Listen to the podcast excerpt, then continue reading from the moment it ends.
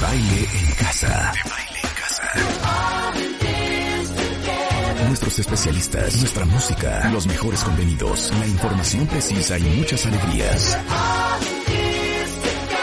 Desde casa. Desde casa. De baile en casa.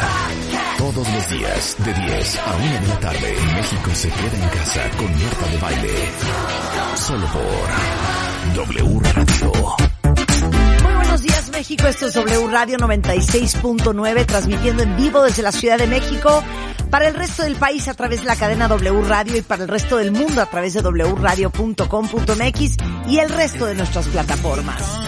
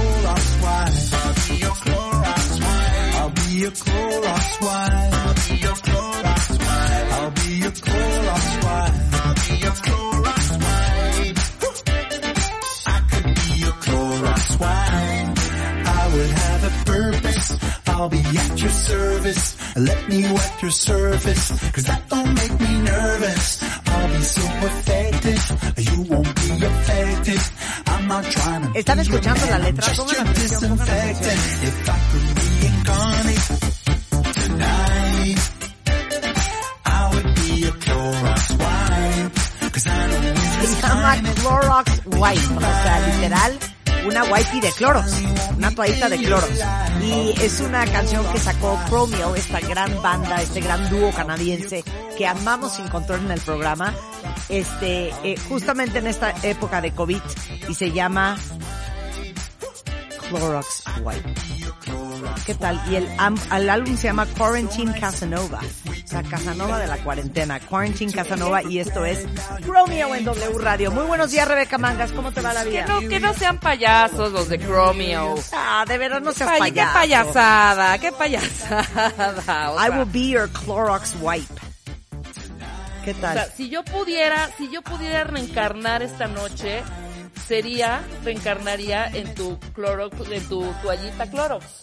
O sea, ¿qué es eso? David, Patrick, no sean payasos.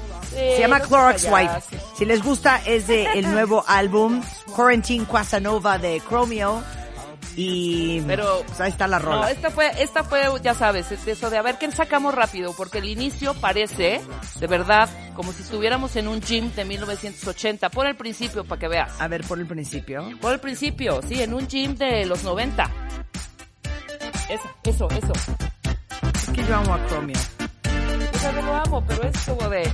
A ver, listos, súbanse al cajón. Y uno, y dos, y cuatro, cinco y seis. Claro, güey, de los 90. Pero es cierto, tiene un buen punto, tiene muy buen punto Rulo, eh. ¿Cómo sabes, Rebeca, si tú nunca has ido a un gimnasio? Cállate, cállate, Rula.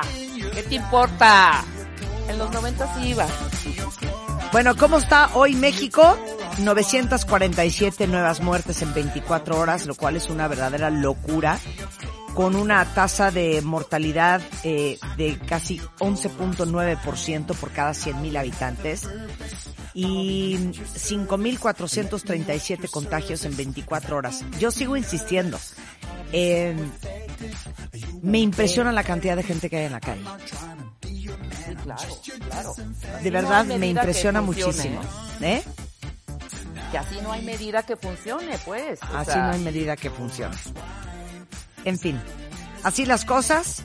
Este, se prevé la Organización Panamericana de la Salud que en México, eh, que tiene un crecimiento importante de la pandemia de COVID, eh, dice que hay una tendencia muy evidente del crecimiento del número de casos y calculan hasta 88 mil muertos en México para el primero de octubre. Esta es una métrica del Instituto de Métricas y Evaluación de Salud de la Universidad de Washington y dice que proyecta que en México haya para el primero de octubre más de 88 mil muertos. ¿Saben la locura que es eso? Y a lo mejor dentro de esas estadísticas estamos uno de nosotros que estamos oyendo. Cállate. Bueno, entonces, de verdad, a cuidarse y a cuidarse mucho. Eh, la Torre Eiffel reabre a los turistas eh, volvió a tener turistas después de haber estado cerrada más de tres meses por pandemia de COVID. Y hoy regresó a la actividad, aunque todavía de manera parcial, hasta el próximo 30 de junio. Solo van a poder acceder a la Torre Eiffel hasta la segunda planta y por las escaleras. El uso de mascarillas es obligatorio y este ha sido el cierre más largo de la Torre Eiffel después de la Segunda Guerra Mundial. Luego, imagínense ustedes que ahora resulta que ayer llegó a México el fenómeno natural conocido como nube de polvo del Sahara, que podría incrementar la mortalidad de pacientes diagnosticados con enfermedades respiratorias. Puta madre. O sea, Hugo López Gatel dijo que este polvo que viene de África transporta partículas de entre 2.5 y 10 micras que pueden ser respiradas, provocando que se alojen en los bronquios o en la tráquea. Y las personas más afectadas son quienes tienen enfermedades crónicas respiratorias. Deberíamos de hablar de eso Sobre esto, sí, mañana sí, o el lunes, Rebeca. 100%. Ajá. Y- Pues y es el polvo en- del Sahara. Imagínense ustedes lo único que nos Exacto. faltaba. chicos. Entra, entra por el sur, ¿eh? Creo que las, los estados que van a estar más complicados son Yucatán y Quintana Roo. O sea, es ahí, e- esa zona es donde se va a concentrar, pues. Bueno, pues hablemos de eso porque tenemos mucha gente que nos escucha de Yucatán. ¿Qué vamos a hacer el día de hoy en el programa? Hoy tenemos a Roberto de Baile, el tiburón de baile es back in the house. O te cambias de chip o te hundes. Vamos a hablar qué onda con la chamba en esta nueva normalidad. Muchos se preguntan cómo buscar trabajo cuando no hay. ¿Qué onda con las entrevistas a distancia? ¿La gente está contratando, no está contratando? Vamos a hablar de eso con Roberto de Baile. Desde Barcelona, Rafael Santandreu. ¿Cómo ser tolerantes a la incomodidad? Y sobre todo dejar de vivir enchilados, por no decir enojados. hay Y vamos que- a arrancar el programa. Un hashtag ahí, Marta. Un- ¿Qué? Un, hashtag para... ay- Ayudemos con el hashtag para que nos aporten sus ideas. Tú a que eres súper poco tolerante. Puedes decir desde una fila del banco hasta cualquier otra cosa, ¿no? Ok. O sea, Bien. ¿cuál es lo que más, más, más, más ¿Qué es lo que saca más te enchila? Sí, claro, podemos hacer un hashtag al ratito de gatito. A mí me enchila, por ejemplo. Ándale, Eh, gatito a mí me enchila. Y vamos a arrancar con Helios Herrera, director general de HH Consultores, experto en desarrollo humano. ¿Cómo estás, mi queridísimo Helios? Estimada Marta de Baile, yo muy bien, muy contento. ¿Cómo estás tú? ¿Cómo está Rebeca? ¿Cómo les va Todos la vida? estamos muy bien, mira, muy animados, ya es jueves, claro que sí, ¿cómo que no? Muy contenta. maravilla! Oye, oye, ¿les puedo hacer una confesión, Helios? Tú que eres, pues, todo. tú que eres, entre otras cosas, terapeuta ocupacional y para sacar sí, la sí. productividad. Bueno, es que les tengo que contar algo que luego ya se los cuento muy, muy bien y muy largo, pero Cuéntamelo. Fíjense que parte de lo que nos ha enseñado la pandemia, cuentavientes y Helios, es, es a hacer cosas que normalmente no hacíamos. Para muchos es a lo mejor cocinar, para otros es limpiar su casa sin parar, para otros ha sido ordenar su, su, su casa, eh, para otros ha sido manualidades. Ya ven que yo me compré un kit de acuarelas hace poco y estuve pintando acuarelas. Luego compré eh, un kit de bordado para completar el que yo ya tenía y me puse a bordar en punto de cruz. Y acabo de Ándale. comprar una máquina que quiero ver si alguien de ustedes allá afuera, cuentavientes, la conoce, la tiene y la sabe usar. Porque ahí está en el antecomedor de mi casa y estoy nerviosísima, Elios, nerviosísima. Porque es una máquina que se llama Cricut. Y es una máquina, es una cortadora eh, especial para hacer manualidades porque corta papel, corta tela, puedes hacer como muchísimas cosas en ella. Y entonces, ¿por qué, ¿por qué te burlas de mí, Helios? Oye, pues, No, no, no, de la- Haz de cuenta que me regalaron un la coche. nueva normalidad. Te lo juro. Entonces, me urge tener una tarde libre, que no es la tarde de hoy, desafortunadamente, yo creo que va a ser hasta la tarde de mañana, para sentarme. Me compré una impresora espectacular, una LaserJet, que imprime a color, que trabaja junto con la Cricut. Y entonces estoy muy entusiasmada de este nuevo proyecto al cual me voy a dedicar este fin de semana. O y sea, quieres que capitalizarlo. y sabes qué, Helios, estoy harta de que te burles de mí y de que me faltes el respeto de esta manera. Es la música de fondo la que me inspiró a, a- a- a soltar la carcajada. Bueno, yo quiero que saber quién de ustedes tiene una visualizar. Cricut, porque yo estoy emocionadísima para hacer mis, mis, mis proyectos de decoupage, porque dicen que es Ajá. un avión la máquina y que corta todo y que es una cosa impresionante. O sea, Entonces ¿corta estoy muy tela? entusiasmada. Corta tela, corta todo, hija. Y o luego... sea, puedes hacer pulseritas. Ajá, haz de cuenta que puedes imprimir en transfer paper y después Claro. cortas y lo puedes pegar en tela. Haz de cuenta, puedes hacer una caricatura de ti misma en Photoshop y después pegarla a lo mejor en, en una A una sudadera camiseta, una o poner las, las letras de tu nombre y pegarlas atrás en una camiseta. O sea, dicen que está muy cañona y compré todo el kit, o sea, compré la máquina, compré la plancha, compré todos los tools. Entonces yo quiero saber quién de los cuentavientes es dueño de una Cricut que me pueda decir todas las maravillas que puedo hacer. Y déjate de burlar ¿por de mí, Helios. Y a Helios, ¿por qué se lo estás contando? ¿Quieres que Helios te ayude No sé, a ¿sabes qué? capitalizar? Tienes toda la razón? Rebeca. Yo no sé ni por qué chingados se lo estoy contando a Helios. Si Helios Si se? Carcajeando, mira. Exacto. Es que, es que además me, me, me vino un flashback de mi hermano hace 22 años cuando llegó a la casa con un fax. Y estaba feliz con su chingado fax. Miren mi fax y esto y sirve para que tú ella pueda mandar documentos. Ahora nada más necesito encontrar quién tiene un fax para mandar. Ay, no, ya. Así te escuchas, Wow. Marta. Qué Te feo escuchas eres. así. Pero por- pero Tengo una ¿por super qué? máquina. ¿Quién tiene una? Díganme, quiero hacer comunidad con mi máquina para cortar cosas. Exacto, quiero hacer comunidad. Pero ¿sabes qué? Los cuentavientes no me faltan al respeto como tú, Helios. Doris Leal, que está en Atlanta, dice, vas a amar la Cricut, te vas a pasar horas usándola. Yo tengo una Cricut y es lo máximo. Doris, necesito conectar contigo. ya Este, ves, comunidad. Dice, Sí. eh, ¿quién más? Este, no, pues nada más hay una persona que tiene una Cricut. Ahora sí que, cri, cri, cri, cri, cri, cri. Mira, dice Doris, el Ahorita corta tela, corta piel, corta madera. Yo hice esta con el vinil de la Cricut. Mira, voy a, voy a repostear la, la, la foto que me mandó Doris Leal. Oye, corta Este, tela, corta madera, corta piel y sale la foto de una mano cortada, ¿no? Cuidado, Ay, qué feo eres. No. cuidado. ¿Sabes qué, Elios? Ya no te voy a compartir Sí. mis cosas de mi vida O personal. sea, uno ilusionada con el juguete y, uy, no. Pero eso Empieza a hacer artesanías y nosotros las vendemos, mi Uy, querida Marta. no. Eres tan grosero, Elios, de verdad. Hacemos Bueno, todo un negocio en, en- en una tienda en línea de, de, de artesanía, una línea de Marta de baile que cortó.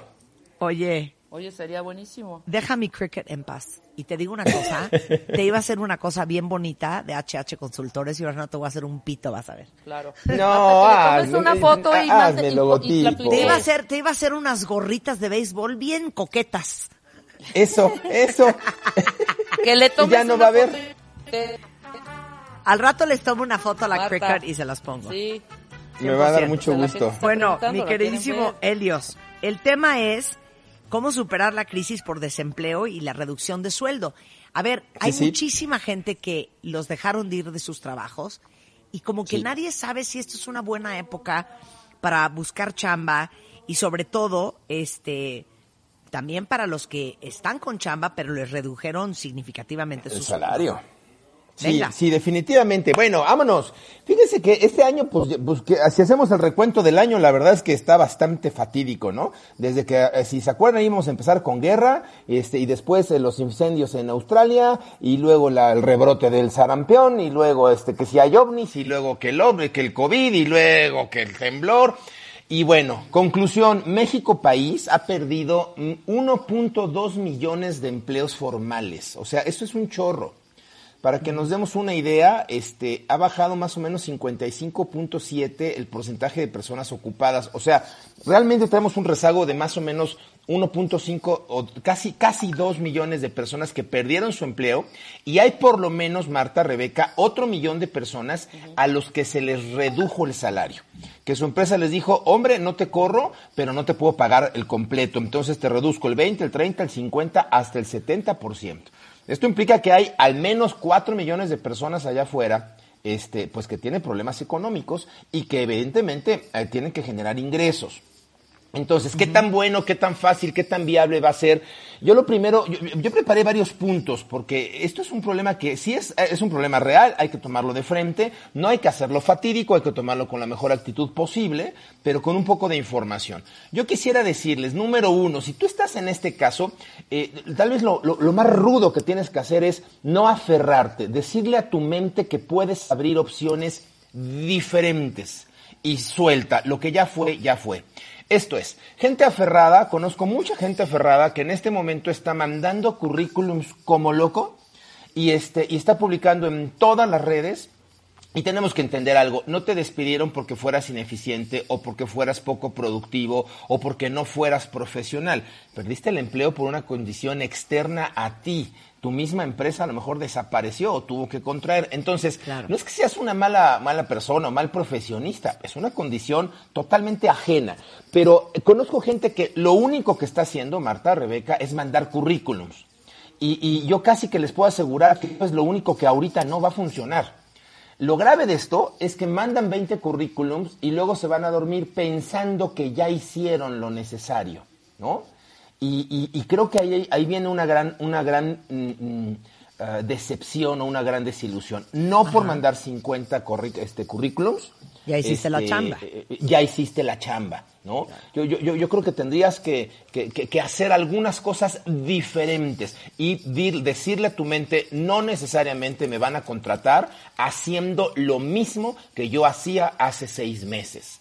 Esto es, esto es como preparar el espacio para que aterrice el helicóptero. Es, es como preparar el terreno para que llegue algo, pues algo bueno, algo distinto a tu vida. Porque si te aferras mucho a seguir trabajando en lo que hace seis meses trabajabas, pues capaz que te tardas otros seis meses en encontrar una oportunidad. Entonces, eh, yo le diría a la gente, número uno, trata de, de- de no aferrarte a esa condición y de abrirte un poquitito al universo.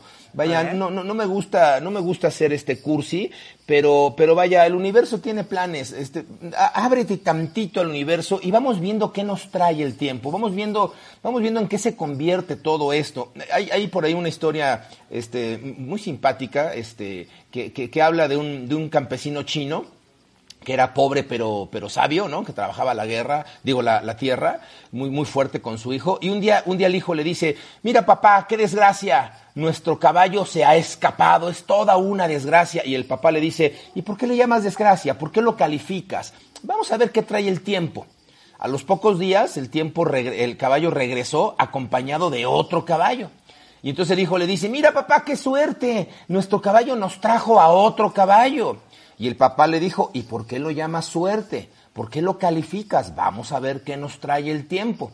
Unos cuantos días después, el chamaco montó al caballo nuevo y este que no estaba acostumbrado a tener un jinete se alteró, lo arrojó al suelo y el muchacho se quebró una pierna. Y este, y el padre, este, dice, papá, qué desgracia, ahora tengo una quiebra, una, una pierna quebrada, me duele. Y el papá le dice, tranquilo, hijo, tranquilo, ¿por qué le llamas desgracia? No lo califiques, vamos a ver qué nos trae el tiempo. El muchacho estaba convencidísimo de que esto estaba para, la cama no sé cuántas semanas, no podía mover la pierna y pocos días después pasaron por la aldea los enviados del rey buscando jóvenes para llevárselos a la guerra. Entraron a la casa del anciano y vieron pues que el anciano estaba muy viejo, el joven estaba con la pierna entablillada y no lo pudieron este, reclutar para, para su ejército, ¿no? Y entonces, entonces el, el joven entendió que, que nada es totalmente bueno y nada es totalmente malo. Esto es, no califiquemos las cosas ni de, ni de grandes desgracias, ni de grandes fortunas. Vamos viendo cómo se acomodan las cosas y vamos viendo qué podemos hacer nosotros, qué sí podemos hacer nosotros ante la realidad que estamos, que estamos viviendo. Entonces, número uno, dile a tu cabeza, a lo mejor termino dedicándome a otra cosa y eso también, eso también está bien. Ábrete a la posibilidad, ¿no? Oye, ¿Ya conocían espérame, esta historia? Eso, es, eso está cañón, Elios. Sí. Porque a lo mejor para muchos, de verdad, yo, yo siempre creo que todo lo que pasa es perfecto. Y profesionalmente a lo mejor muchos se sienten ahorita estancados, un poco perdidos, pero a lo mejor este es un llamado de la vida para que por fin se dediquen a lo que siempre se han querido dedicar. Sí, es, puede ser una gran oportunidad para justo ese, empezar un camino distinto que tu corazón por ahí tenía pendiente. ¿Sabes qué? Gracias por hacerme reflexionar, Elios. Me voy a dedicar Mm, a hacer encanta. cricot. Es lo único que voy a hacer. Voy a dejar la radio. Oigan, hacemos una pausa, regresamos con él hacia la No se vayan. W Radio 96.9. Al aire. De baile en casa. Estamos donde estés. Más música, mejores especialistas, más invitados. Marta de baile, desde casa a tu casa. De baile desde casa a tu casa. Hacemos una pausa.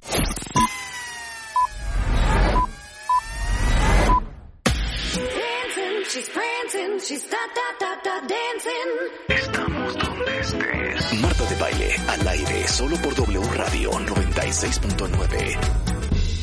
Estamos de vuelta. Thank. Estamos de regreso en W Radio y estamos platicando con el gran Helio Herrera justamente de cómo no desesperarte, cómo tener paciencia en estas épocas de desempleo y a lo mejor de reducción de sueldo. Y antes del corte decías, número uno, no aferrarse, no aferrarse a lo que fue, que ya fue. Que ya fue, Marta, ya fue. Que ya fue. Y, y las cosas cambian y todo en el universo cambia y el agua de un río es permanentemente nueva, aunque el río sea siempre el mismo. Entonces tú eres el río, no te preocupes tanto por el agua. Si ahorita te toca tomar una oportunidad nueva, si ahorita te toca eh, enfrentarte o, o dedicarte a algo que tú no pensabas siquiera que era para ti, bueno, pues a lo mejor es la forma en que el universo te está tratando de dar una, una lección flojito, flojita y cooperando, ¿ok? Bien, bien, bien. Oigan, Segundo. número dos, eh, eh, enfócate en lo prioritario. Y creo que ahorita lo prioritario es autoemplearte. O sea, no trates de, de- de volver a colocarte como el superprofesionista. O sea, sí manda los 50 currículums, sí haz la chamba, pero ahorita soluciona el corto plazo, el inmediato. Y el autoempleo puedes desde, desde subirte a las plataformas de freelance o puedes buscar un negocio propio o puedes hacer gelatinas y venderlas o puedes hacer un autoempleo. Es, es, es, es impresionante. Para que una persona pueda ganar 100 pesos en un empleo, eh, tiene que generar más de mil. ¿No? Para que a la empresa para la cual tú trabajas pueda, pues, sostener la operación, hacer los gastos, las materias primas y a después pagarte. Entonces, tú como autoempleado no necesariamente tienes que generar el mismo nivel de productividad o de producción, este, que, que, que necesitarías dentro de una empresa. Entonces, eh, ábrete a la posibilidad de autoemplearte. Y te puedes autoemplear en en empresas que ya funcionan así, hay un montón de empresas de ventas directas, montón de empresas de multinivel, montón de empresas aseguradoras. Miren, un dato curioso, yo tengo muchos, muchos clientes de la industria aseguradora y de la industria multinivel.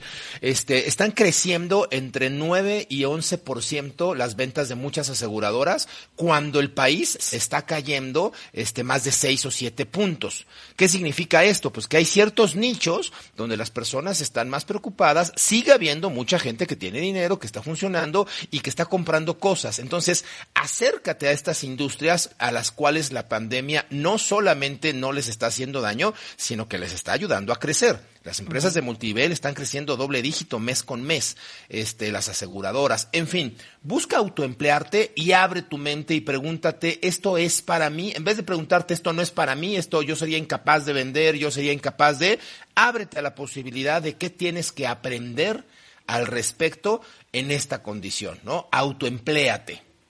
Ok. Este, espero que no ah, con, con, con, con- la maquinita esta de cortes, pero sí autoempléate en algo que genere larita, Pues ¿no? no vaya a ser, Elios, que yo haga mucho dinero con mi Cricut. No vaya a ser.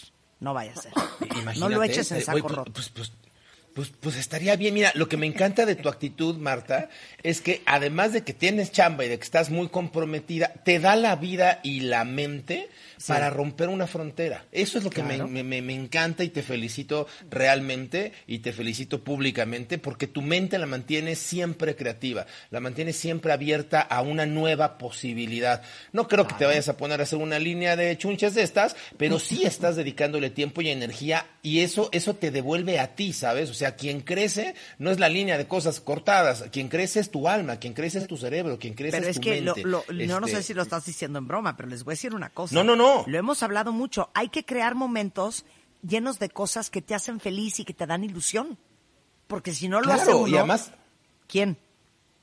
Eh, y además te mantiene creativa, mantiene tus sinapsis, tus conexiones neuronales este, funcionando. O sea, no, no, no lo dije, pero cero broma, ¿eh? Te felicito públicamente, porque además desde que te conozco siempre andas así, siempre andas buscando a ver de dónde y a ver qué y a ver cómo. Y, no, hombre, eh, eh, Marta, te Yo quiero muy mucho, bien. te estimo. Yo muy bien, yo muy bien. Eh, Muy y bien. quiero que sí me hagas mi logotipo con tu madre esa que corta cosas, por favor. Bien. Ok, entonces. Oigan, número tres, y este es importante, no reaccionar. Les recuerdo que somos seres emocionales, somos, somos seres tridimensionales, cuerpo, mente, espíritu. Y, en- y ahorita estamos desde hace tres meses en modo sobrevive. Y el modo sobrevive hace que nuestro cerebro reptiliano, el cerebro arcaico, esté con las emociones a flor de piel. Y nuestro sistema de reacción reptiliano básicamente tiene tres instrucciones. Ataca, huye o paralízate.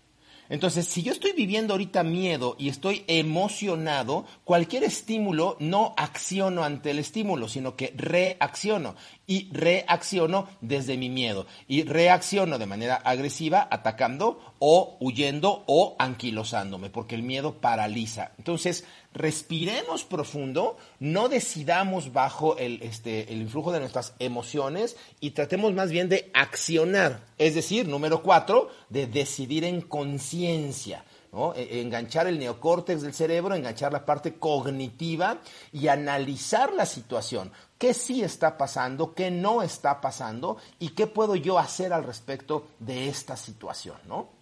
Bien. No sé si alguna vez ya les platiqué la- la- la- la- la- el ejemplo de la, de la turbulencia, Marta, Rebeca, amigos, pero quiero que se imaginen o que recuerden la peor turbulencia que han vivido en un avión, así la peor.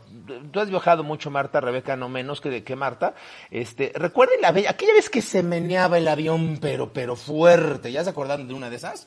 Sí. Bueno, Ya, yo me totalmente. acuerdo que, que la que tengo en mente desde hace como 15 años, iba yo con un cliente, bueno, el cuate pálido, sudaba, se puso frío, se puso tenso, se puso... La chava de enfrente iba muy molesta porque quería leer y no podía porque se le movía el libro. El de junto iba jetoncísimo, o sea, ese cuate ni se enteró de la turbulencia y al fondo del avión uno- eh, venían unos chavitos echando un relajo maravilloso. ¿Qué les quiero decir? Les quiero decir que la turbulencia es real, o sea, el avión sí se está moviendo y se está moviendo bien feo, pero no se mueve igual para todos. Es la misma turbulencia y si se cae el avión, se cae para todos y nos morimos todos, pues, pero no es la misma forma en que reaccionamos. O sea, 90% es cómo decides reaccionar al 10% que te está sucediendo. Para poder reaccionar en conciencia necesitas conocimiento, necesitas aprender de la situación. Y me encantó, Marta, como dijiste hace rato. Eh, todo el universo te está enseñando cosas, el universo es perfecto y por algo pasan las cosas. Quiero, quiero recordarles que antes de ser personas, inclusive antes de ser seres humanos, somos almas. Somos almas que venimos a este plano existencial a vibrar, a expandirnos y a aprender cosas, a desarrollar, a crecer, a mejorar nuestra frecuencia vibratoria. Entonces, si pensamos así, tendríamos que entender que lo que vivimos es, una, es un aprendizaje para nuestra alma. Si no lo juzgas ni de bueno ni de malo, simplemente es un aprendizaje para nuestra alma. Algo nos está enseñando la pandemia, algo nos quiere decir, pero ojo, ¿eh? ya pagamos el precio. Ahora, por favor, entremos al salón. O sea, esto es como cuando te inscribes materias en la universidad, vas a la caja, las pagas y luego en el salón te encuentras a una maestra bonachona o a una perra manchada, desgraciada. No importa el tipo de maestro que te encuentres en el salón, ya pagaste la materia. O sea, ya llevamos tres meses encerrados, ya se nos cayó la economía, ya estamos este, viviéndola y pagando el precio. Sería muy absurdo, sería muy tonto no darnos unos cuantos minutos para este, cosechar el conocimiento. ¿Qué estoy aprendiendo de todo esto que me está pasando? ¿no? Este, hasta aquí, ¿cómo vamos? Muy bien. Bien. Muy bien. Es que tengo que tomar agua. Ah. ok. Luego entonces. Oigan, número 6, busca paradigmas nuevos, ¿no? Literal, no pongas todos los huevos en la misma canasta. Este, y trata de moverte no solo en la parte laboral, porque somos seres integrales. Entonces tú, tú no puedes llevar tu ser a una dimensión totalmente nueva, nada más de 2 a 4. O sea, te mueves completa. Entonces genera trata de generar cambios. A ver, antes hacías cero ejercicio, pues busca hacer un poquito de ejercicio. Antes no pasabas nada de tiempo con tus hijos, busca pasar tiempo con tus hijos. La meditación te daba flojera, inténtalo. O sea, busca paradigmas nuevos que acomoden nuevas vías sinápticas en tu cerebro y que te lleven a una nueva realidad. Nuevamente, Marta, esto que estás haciendo con tu maquinita de corte está maravilloso. Te va a obligar a utilizar neuronas que no estaban conectadas, músculos que no estaban conectados y te va a obligar a, a generar capacidades, es decir, a activar tu creatividad en zonas del cerebro que pues no necesariamente estaban activas. Esas sinapsis van a despertar otras. Y entonces al día siguiente, o mientras estás cortando tus chunches, se te van a ocurrir ideas para el programa, se te van a ocurrir ideas para el negocio, para la revista, para un montón de cosas, porque creatividad llama creatividad, lo mismo que dinero llama dinero, lo mismo que tragedia llama tragedia. Lo que pones en tu mente se expande y se multiplica. Bien. Entonces, si, si te llevas a una frontera de creatividad, eh, pues vas a empezar a activar un mecanismo interno de creatividad, ¿no? Bien. Ok. Número siete, este, híjole, pues confía un poquitito en la sabiduría de tu ser, de tu instinto, de, de tu instinto y de y del espíritu un poco. A lo mejor estoy, este, me escuchan un poco, un poco místico, pero a ver, cuerpo, mente y espíritu. Nuestro cuerpo tiene 10 mil millones de años de evolución.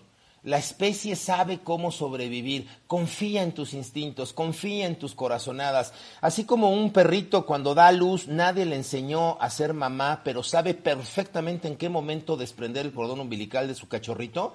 Tu cuerpo tiene un conocimiento ancestral que sabe perfectamente. Hazle caso a esa intuición, a ese estómago que te dice, inténtale por aquí. Oye, a ver, habla por teléfono a esta cita. Oye, a ver, inténtate este multinivel. Oye, híjole, no, creo que esta persona no es. Eh, Hazle caso a tu cuerpo, cuerpo, mente y espíritu. Si solamente tu cuerpo tiene estos 10 mil millones de años de, de conocimiento previo, imagínate cuando conectas tu cuerpo al espíritu, cuando te sabes hijo de Dios, cuando te sabes conectado a algo más grande.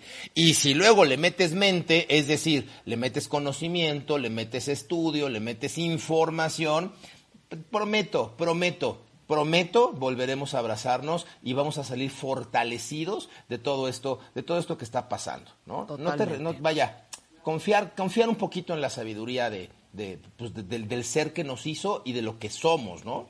Totalmente. Oigan, 8, 9 y 10, me faltan tres Venga. este, pues ya, pues no te recitas, flojito y cooperando, ¿no? Decía tu mamá, decía tu abuelita, pues ya, no trates de nadar ante- contra la corriente, o sea, lo que resistes, persiste.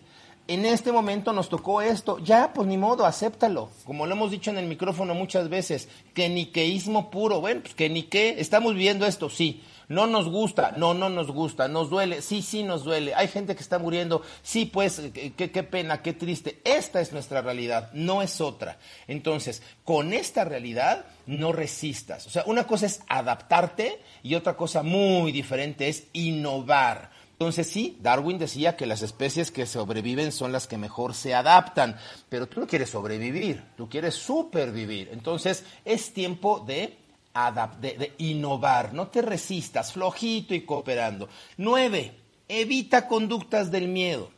¿no? Evita conductas del miedo. Hice una encuesta la semana antepasada en mis redes. ¿Cuántas personas tienen problemas para dormir? 80%. ¿Cuántas personas están alterados con su familia o con su esposa, con su pareja o están gritando? Este 68%. Porque son conductas del miedo. El miedo nos hace, recuérdenlo, atacar, huir o defendernos. Entonces, evita conductas del miedo. ¿Cómo? Oxigenando constantemente y con información. En la información vence al miedo. Infórmate bien. Infórmate bien de lo que sí te toca, de lo que sí puedes hacer y de lo que sí puedes modificar. Y la número 10 es, oye, hagamos, hagamos aliado al amor. Vibremos más en amor. Necesitamos ahorita generar una frecuencia vibratoria colectiva mucho más positiva, mucho más proactiva. Esto va a generar muchas cosas. A ver, no vamos a vencer la epidemia nada más vibrando en amor, pero sí vamos a mejorar nuestra realidad inmediata individual. En el momento en que yo vibro en amor, atiendo mejor a mis hijos. En el momento en que yo vibro en amor, atiendo mejor a mi pareja. En el momento en que yo estoy aceptando y agradeciendo todas las bendiciones que sí tengo, en vez de todos los de lo que no tengo, en ese momento mi vibración cambia y mi entorno, mi entorno mejora. No alcanzamos a ver después de la curva, Marta, no alcanzamos a ver, la montaña ahorita es de subida, pero cuando estemos en la cumbre alcanzaremos a ver el paisaje y veremos que Les prometo, veremos esto en dos, tres, cuatro años y diremos, mira, éramos tan distintos, mira cómo crecimos, mira cómo aprendimos, mira cómo mejoramos. Es un poco como, como la historia del, del, del, del Play Doh, no sé si, si, si la, si la conozcan, pero en 1930, este, Cleo McVicker y su familia habían creado una masita que, que, que tenía la función de limpiar el hollín de las paredes, de las chimeneas. ¿De qué me estás hablando? Yo no me sé esa historia del Play-Doh y amo el Play-Doh, eh, que es esa plastilina pues es que- como aguadita divina. Exactamente. ¿No? Esa chunchita la inventó una persona llamada Cleo McVick en 1930 y su origen era limpiar el hollín de las chimeneas y de las cocinas viejitas este, y las paredes y toda esta chunche ¿no? que generaba el, el- el hollín. Cuando llega la calefacción eléctrica, Marta, esa masa se volvió totalmente inservible, pues ya no había hollín que limpiar, ya no existían las chimeneas.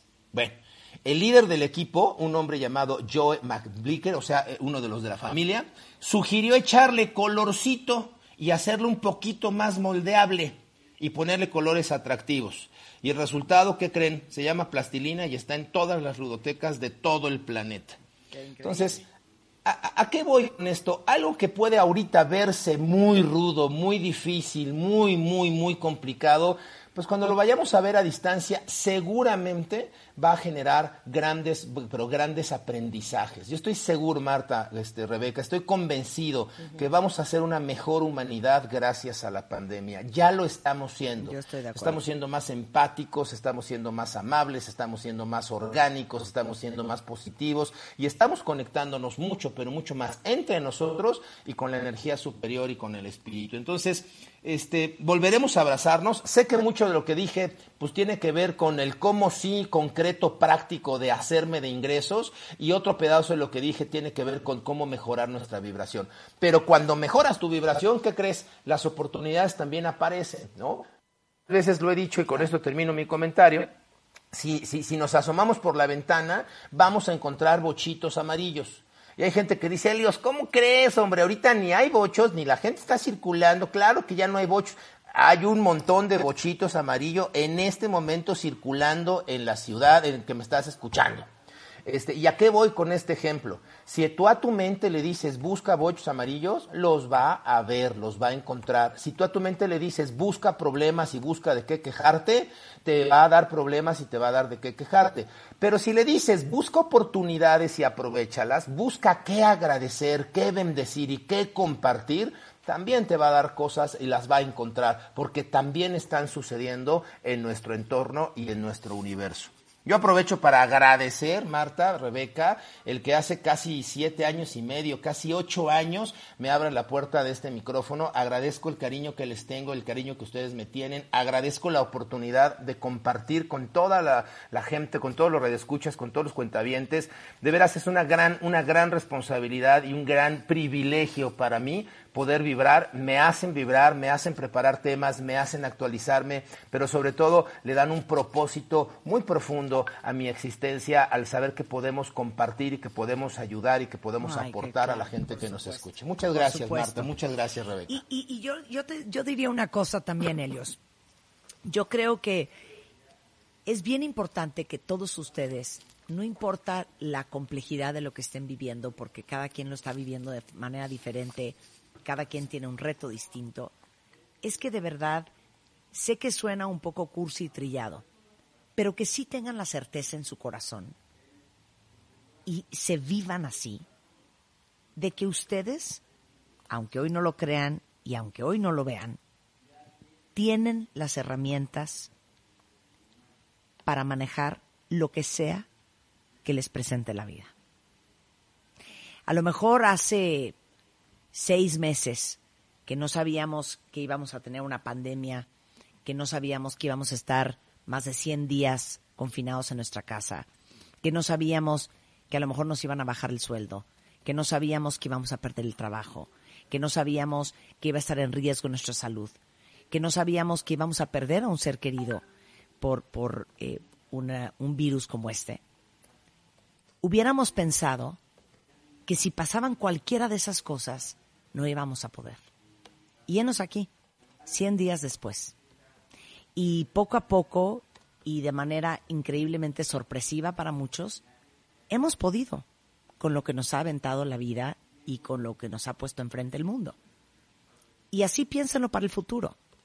En septiembre, en octubre, en noviembre, en diciembre, en el 2021, lo que sea que todavía nos falta por vivir, confíen en que ustedes tienen la herramienta para enfrentarlo, para manejarlo y para salir triunfantes de lo que sea que tengan enfrente. Those are my thoughts. Y va a suceder, así es. Y va a suceder, Así porque ha es. sucedido, porque ha sucedido, de verdad, porque ha No sucedido. lo alcanzamos a ver, Marta, no vemos el resultado ni en lo que nos vamos a convertir, pero me encanta el ejemplo de la bellota. Cuando tú tomas una bellota en tus manos, este, pues es pequeñita, te cabe, desprende aroma y la misma bellota no lo sabe, pero si a esa bellota la pones en las condiciones, en las condiciones necesarias, esa bellota ya adentro de la bellota tiene absolutamente todo lo que necesita para convertirse en roble. Este, o sea, la bellota lo único que necesita es condiciones adecuadas para desarrollarse. Y claro, si le preguntaras a un roble, ¿recuerdas cuando eras bellota? Pues capaz que ni se acuerda, pero alguna vez fuimos bellota. Entonces creo que en este momento es una etapa de transformarnos, de transmutarnos, eh, de, de- de cambio y tenemos que pues, estar muy alertas, muy conscientes, muy conectados con la conciencia y con el espíritu y con la conciencia de que estamos transformándonos sin duda en algo mejor. El universo no se equivoca. El universo nos transforma en algo mejor, siempre es para mejor y siempre es en crecimiento y siempre es en afirmación. El universo multiplica todo por sí, lo mismo que nuestra mente, por eso es importante decretar en afirmación, ¿no? Entonces, eh, confiemos en eso, confiemos en que todo es por un bien superior, a pesar de lo rudo que parezca la realidad, a pesar de lo rudo que parezca que nos la estamos pasando, este, confiemos en que vamos a, a estar eh, creciendo y que todo viene en un orden superior y todo es para mejor. Volveremos a, a abrazarnos y volveremos a entrelazar nuestras ramas cuando, cuando seamos robles. Este, la oruga siente que se va a morir cuando se mete al capullo y cuando sale la hermosa mariposa es libre y vuela. Entonces, eh, vamos a dar un poquito de, de- de confianza a nuestra esencia y, y de bendición. Y en el camino vamos a seguir divirtiéndonos y yo espero que sí me hagas mi logotipo en las cosas madres estas que vas a cortar, Pues Marta. mira, después de Por la actitud favor. que yo te vi esta mañana, Helios, no lo sé, no lo sé, no lo sé. No te puedo prometer Vibra en nada. amor, Marta, perdóname, Oye. vibra en amor. Oye, eh, ¿estás dando cursos? Eh, ¿Cómo te estás manejando ahorita online con HH Consultores? Ay, es una bendición esto de la tecnología. Fíjate, hace, hace nueve meses pensábamos que no se iba a poder y ahora lo estamos implementando. Estamos haciendo Cámbiate el Chip totalmente digital. De hecho, este lunes es la cuarta sesión. Las primeras cuatro sesiones son totalmente gratis. Síganos, vamos a empezar un siguiente grupo. Vengan a esta cuarta sesión, son 16 sesiones. Este, búsquenme en redes, eh, 7 de la noche el lunes. Las primeras cuatro sesiones de dos horas cada una, totalmente gratis. Cámbiate el chip, cámbiate el chip digital. Buenísimo. Entonces, toda la información en tus redes sociales, eh, que si ustedes quieren conectar con Helios Herrera, lo encuentran en arroba helios-herrera, igualmente hhconsultores.com, ¿no? Sí, y también estamos dando conferencias digitales para empresas.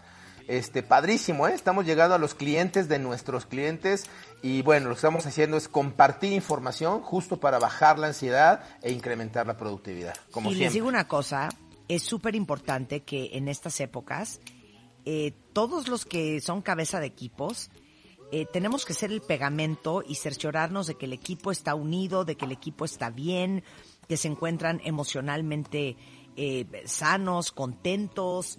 Uno necesita ahorita mucha cohesión. Entonces, yo creo que alguien como él Herrera caería como anillo al dedo. Gracias, Marta, gracias, Rebeca. Siempre, siempre aquí estamos. Hombre, te cariño. queremos mucho. Te mandamos un Yo beso. también Elios. las quiero mucho. Espero mi logotipo, porfa. Ya Te te vas a dije que cortar lo voy a pensar. Ya te dije que lo voy a pensar. Bueno. Me Oigan, encanta la idea. ayer posteé una delicia que tengo enfrente de mí que me tiene vuelta loca. No sé si lo han probado, pero se llama picar chocolates, mini snacks. Chécate esto, Oh. Rebeca, sin azúcar. No, bueno. Y tienen No, bueno. amaranto, chía y probióticos. Y son unos, vienen envueltos individualmente y haz de cuenta que es de amaranto con eh, chocolate con leche. ¿Como bites? Sin ¿Como azúcar. bites? Como bites. 70 calorías por pieza y están, bueno, ahorita, ¿ves que te dije hace rato? Déjame ir a tirar esto y regreso. Eran todas las envolturas de todos los mini snacks que se comió Juan ayer. Porque llegó ayer. No, bueno. Y bueno, ya saben que aparte el chocolate es buenísimo para bajar el estrés. Aparte de que tiene súper propiedades antioxidantes, cardioprotectoras, es rico en proteínas, vitamina B1, fósforo y calcio. Y este, para todas las que dicen es que amo el chocolate, pero qué angustia. Bueno, esto es súper nutritivo, eh, bajo en calorías, eh, no tiene azúcar. Eh, tienen otra versión que tiene azúcar, pero esta que tengo yo no tiene azúcar. Y si no conocen ustedes los chocolates Picard, son una delicia. ¿Y sabes qué me mandó Rebeca que pensé en ti? Es un bote ¿Qué? con malvavisco bañado en chocolate. ¡Puta! No me mato. ¿No te me fascinan? O sea, mira, ya que me. No Sí voy te a decir fascinan, que me ¿no? Estoy tragando, pero ve. Ve, Mira, No tienen azúcar añadida, es chocolate sin gluten, con bien poquitas calorías, y pueden encontrar la opción de mini snacks en dos presentaciones, eh, que es amaranto y chocolate, o amaranto, chocolate, chía y probiótico, que es el que tengo enfrente. Y eh, pueden ver todo lo que tienen en su página, que es chocolate.com.mx. No saben, es más, miren. ¿Están oyendo? Ay, Voy a no, abrir hija, uno. sí. Voy a abrir uno. Chécate esto.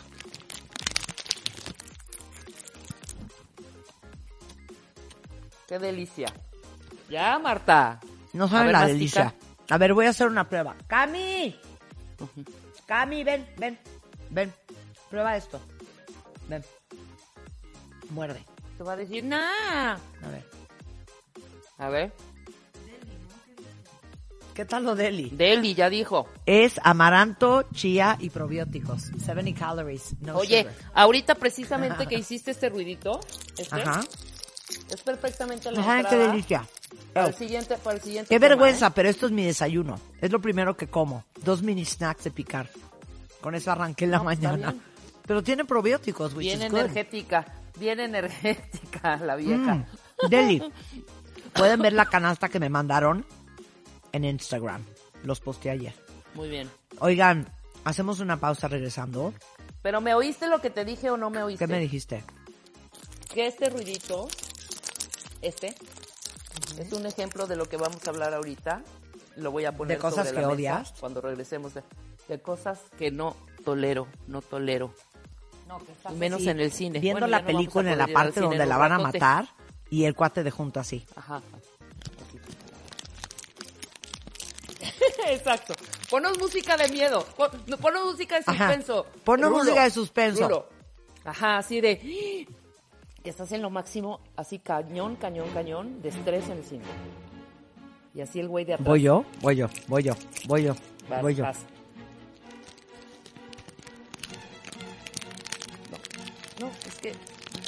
Es que es para voltearte y decir, ¿te callas? O sea, para voltear y gritar y decir, te largas, vete a ver la película a tu casa. A ver, ok, ahí les va el hashtag, ahí les va el hashtag. El hashtag es gatito, a mí me enchila. Ajá, ¿Te gusta? perfecto. Ok. arranquen, arránquense. regresa- eh, arránquense. A mí me enchila. A ver, ¿qué te enchila a ti? A mí me enchila. Bueno. Es más, yo les voy a decir que me enchila. Me renchinchorra es la palabra. ¿Qué tal esa palabra? Me renchinchorra. Hay una, un video, ¿Qué? ven que, ven que hago un, que estoy haciendo un, un pequeño diario con casos de la COVID real con Spider-Man. Entonces, ayer subí uno de una discusión que tuvimos a la hora de la comida. ¿Ya lo viste, Rebeca? Ya lo vi todo, mi rey. No es cierto, no lo viste. Sí lo vi. A ver, ¿de Amo qué estamos Juan, hablando? perdón. ¿De qué estamos hablando? Estabas hab- de los o- de sin necesariamente para cerrar los ojos. Para cerrar los ojos es cuando te vas a dormir, no para que te dé sueño. O sea, cierras los ojos. A ver, la discusión es la siguiente, cuentavientes. A ver.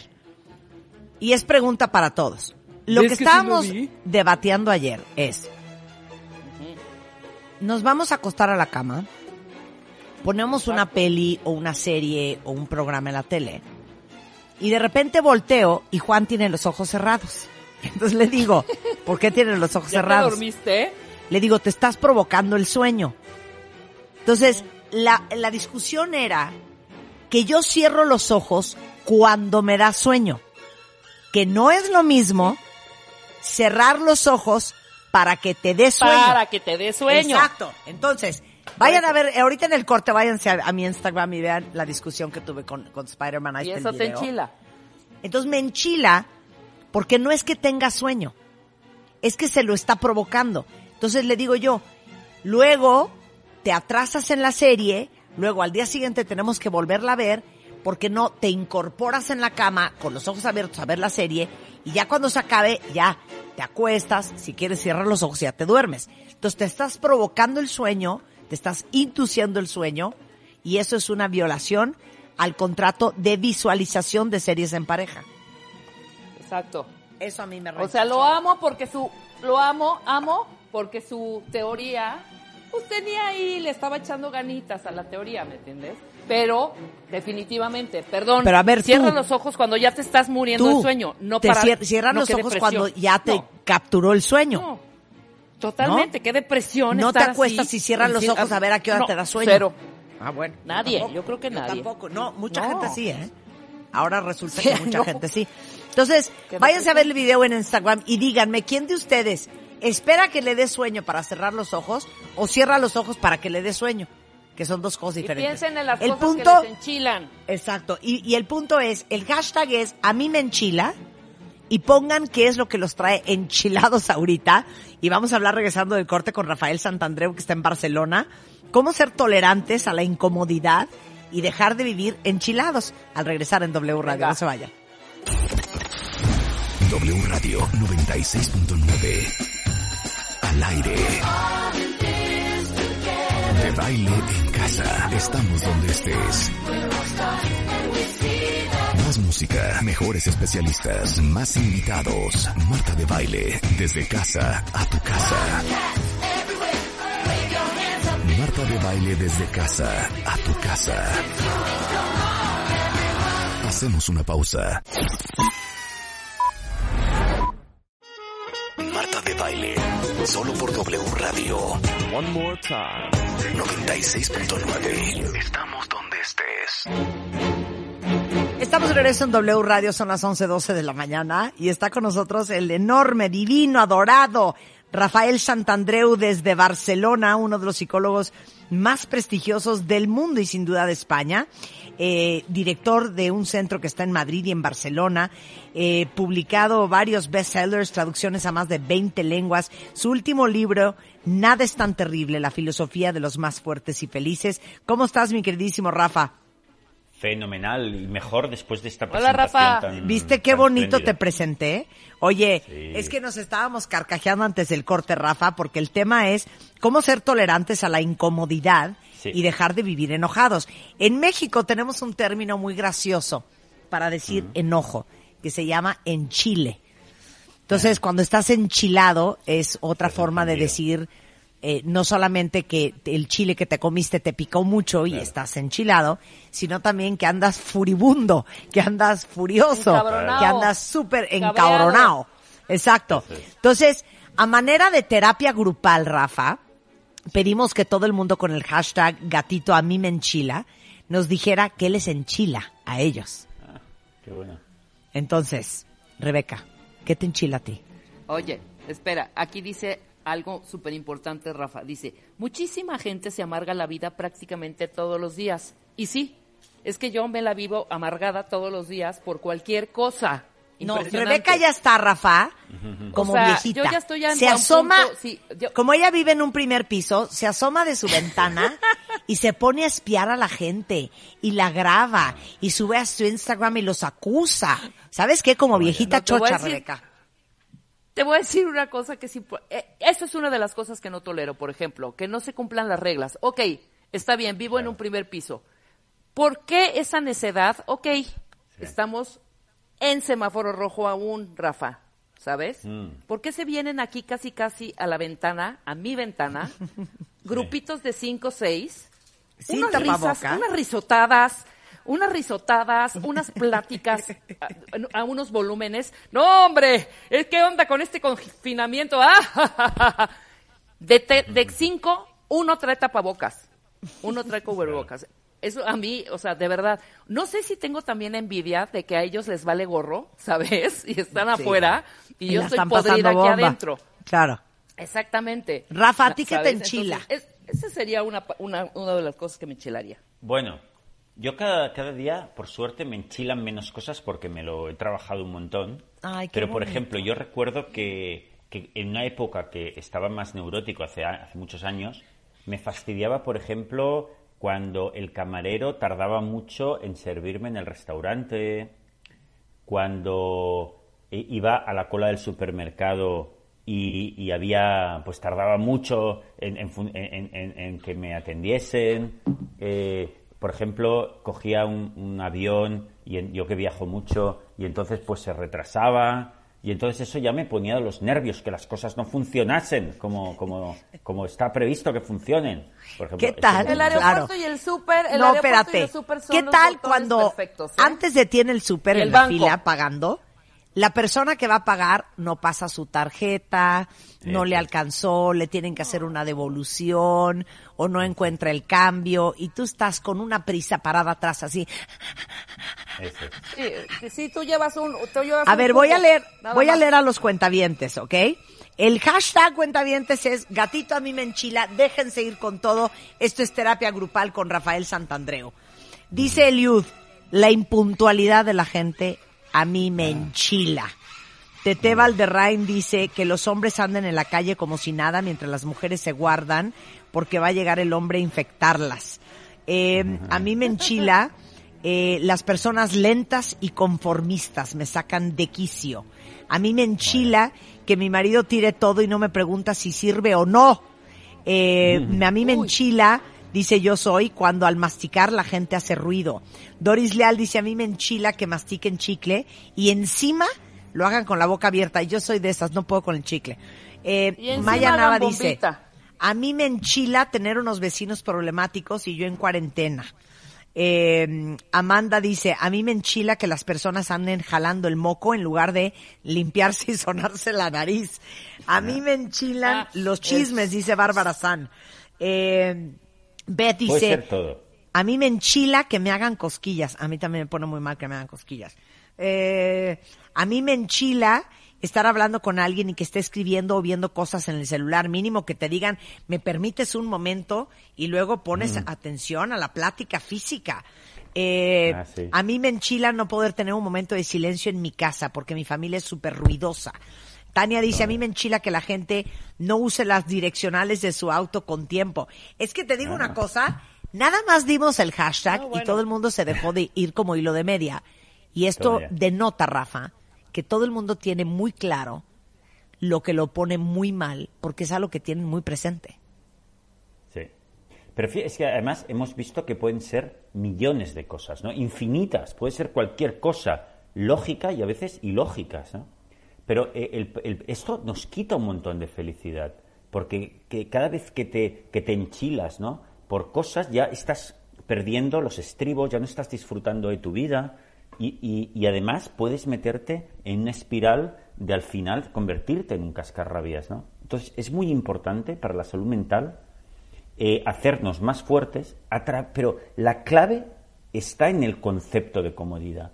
El problema es eso que nos han metido en la cabeza, nuestra sociedad actual, que la comodidad es muy importante. Y, y esto es lo que hay que combatir de verdad, ¿eh? Es muy importante. Claro, oye, Por ejemplo, a ver, nada más déjame leerte una más porque esto es muy importante. Sí. A mí me enchila que la gente no use eh, cubrebocas, dice aquí una cuenta viente. A mí me enchila, esta sí es mía, Rafa, y Rebeca y cuentavientes, me enchila Ajá. que se pongan el cubrebocas y traen toda la nariz de fuera.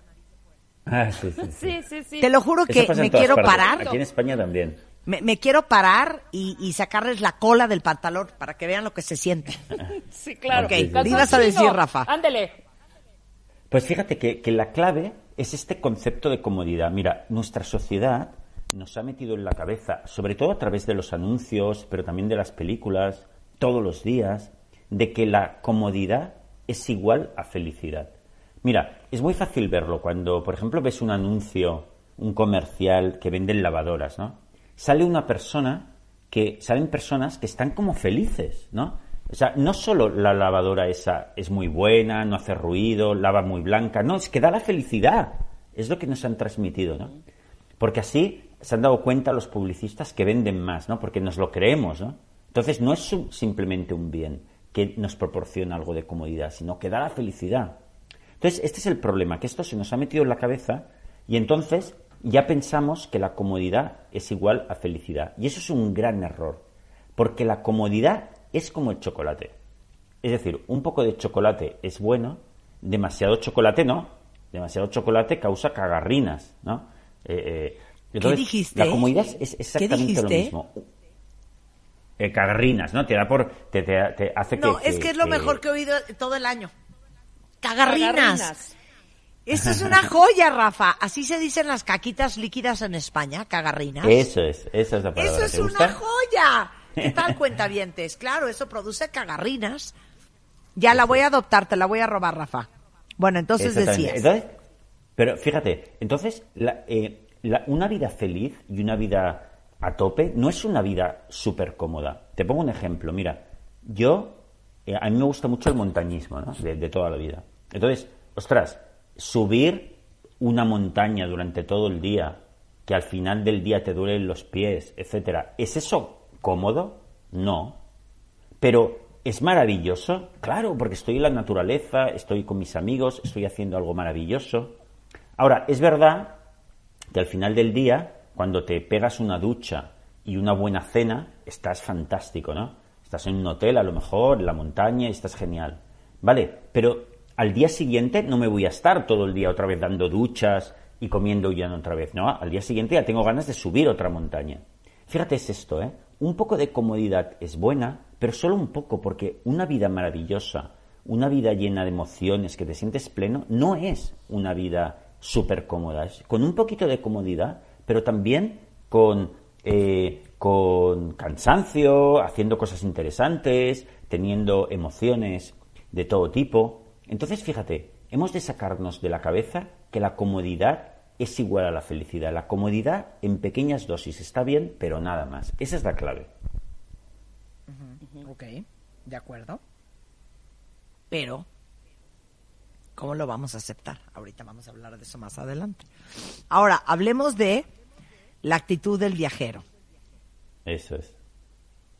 Fíjate que eh, yo tengo algún, a mí me gusta mucho viajar también, ¿no? Y tengo algunos amigos que, que son grandes viajeros, ¿no? También, que es gente que toda la vida pues ha viajado por todo el mundo, con típico con una mochila. Y a mí me gusta la actitud del gran viajero. Generalmente es gente muy feliz, los grandes viajeros.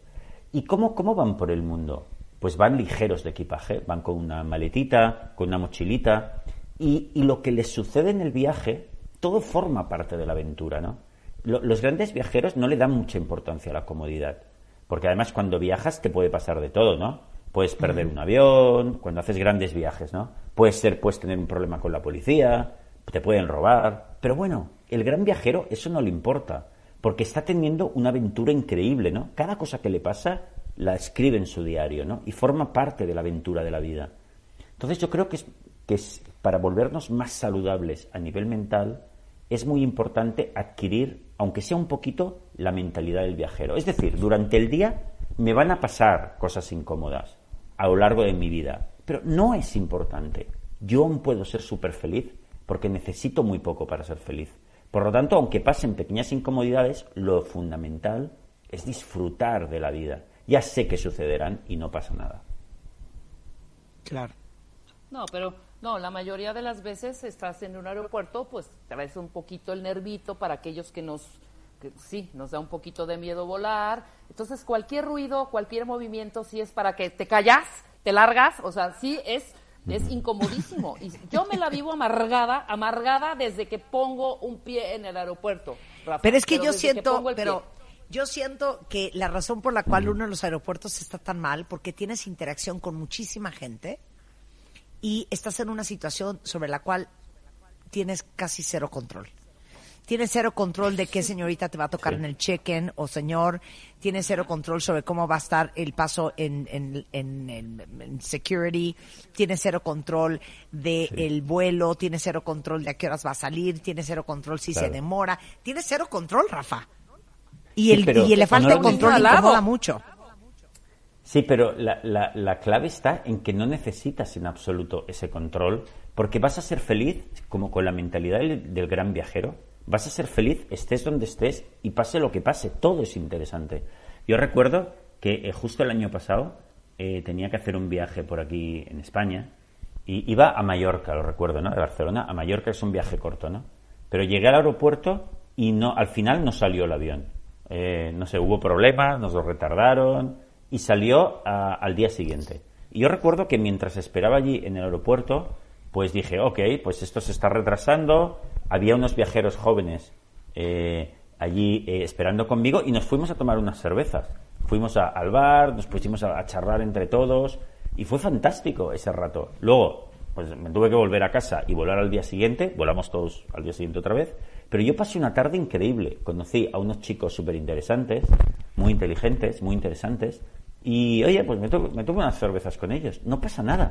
No necesito ese No, ahí control está. sobre la vida. Eso está muy padre, muy padre, Rafa, pero ¿qué tal si pierdes el vuelo por no por ti, sino porque se avisa, se dijo, está puesto en Se un les dijo. cartel, se les dijo y se les puso en un cartelote enorme no traer botellitas con agua que no sé qué. Entonces estás atrás de una señora, pasa la señora y le preguntan, ¿alguna botella, algo que traiga más de 9 mililitros? No. Ok, pasa la madrecita. Claro, dos botes de Bonafont enormes. Ahora a sacar todo de la maleta. ¿Sabes qué pasó, Rafa? Perdimos Sí. el vuelo. Perdimos el Claro. vuelo porque había que transbordar, subirte a un camioncito y luego llegar a la siguiente parte donde ibas a la... No, que- dime en ese momento, bueno, ya lo perdí, me voy a ir a echar unas chelas con, mi, con mis brothers. No, hijo. Sí. O sea, qué desesperación. Es que para decir en ese momento, a ver, señora, ¿no, escu- ¿no vio? Señora, ¿en qué momento? ¿Sabes? Y no era una señora Claro. de edad, era una señora como yo, de cincuenta y tantos años. ¿No? Porque yo sí tengo prudencia con los mayores de edad. Claro. ¿No? Pero fíjate esa, una cosa. Rafa. Fí- Fíjate una cosa súper importante. Si queremos adquirir gran fortaleza emocional como al nivel que podemos adquirir, tienes que cambiar de mentalidad. Y activar, esto lo hemos hablado alguna vez, la renuncia. Sí, en la renuncia está la fortaleza. En la vida no necesitamos perfección, necesitamos muy poco para ser felices. Y hemos de estar dispuestos a renunciar de buen grado a aquello que la vida te vaya a hacer renunciar. Porque la vida te, te da un montón de cosas, te quita un montón de cosas, te vuelve a dar un montón de cosas. Y hay que tener esa cintura para decir, yo necesito muy poco para ser feliz. No necesito coger ese avión. No necesito hacer vacaciones. Yo podría ser feliz aunque me quede aquí. Si la vida me quita eso, tengo la cintura suficiente como para decir, ok, pues voy a ser feliz aunque no viaje. Hay que ser un poco radical, ¿eh? Porque si no, eh, lo contrario es que nos llenamos de necesidades, tenemos un diálogo interno terribilizador, lleno de necesidades, y, y- y eso es infinito, no acabará nunca. Siempre estarás quejándote porque siempre habrán pequeñas imperfecciones en tu vida o grandes, y tu diálogo interno eh, provocará que seas una persona muy neurótica. Entonces, hay que ser radical, ¿eh? Lo que necesitamos muy poco para ser felices. Yo no necesito viajar para ser feliz. Podría ser feliz sin moverme nunca de mi ciudad. De hecho, mis abuelos, mi abuelo por parte de padre, creo que os lo he contado alguna vez, eh, vivió toda su vida en lo alto de un pueblo, de una montaña del Pirineo. Él no salió nunca de su zona, de aquella zona, de los cuatro pueblos colindantes donde vivían. Y era la persona más feliz que yo, de, de las, de las personas que yo he conocido, más felices. Por lo tanto, yo puedo ser feliz sin salir nunca de mi región. Ahora, puedo salir cuando la vida me lo permita y lo disfrutaré también. Pero es muy importante, la renuncia es la vía regia hacia la felicidad. Ay, qué bonito. A ver, eso es, eso es sweet material, Giovanni. precioso. La renuncia es la vía regia a la felicidad. Sí. Bueno, Absolutamente. perdón, es lo que yo decía antes del corte. Hace seis meses, Rafa, que nos hubieran dicho que íbamos a estar ciento días encerrados en nuestra casa, Eso. hubiéramos dicho, ¿de qué me estás hablando? Y muchos llevamos Eso es. 110 días encerrados en nuestra casa y hemos aprendido Estamos vivos. a disfrutarlo. Sí. Tan así que muchos ya no quieren salir de su casa. sí, sí, sí, sí. ¿no? Exacto. Bueno, vamos a hacer una pausa, Rafa. Aguanta ahí y hacemos un corte y regresamos. No se vaya. Ok, Sara. W Radio 96.9. Al aire. De baile en casa. Estamos donde estés. Música, mejores especialistas, más invitados. Marta de baile, desde casa a tu casa. Marta de baile desde casa a tu casa. Hacemos una pausa.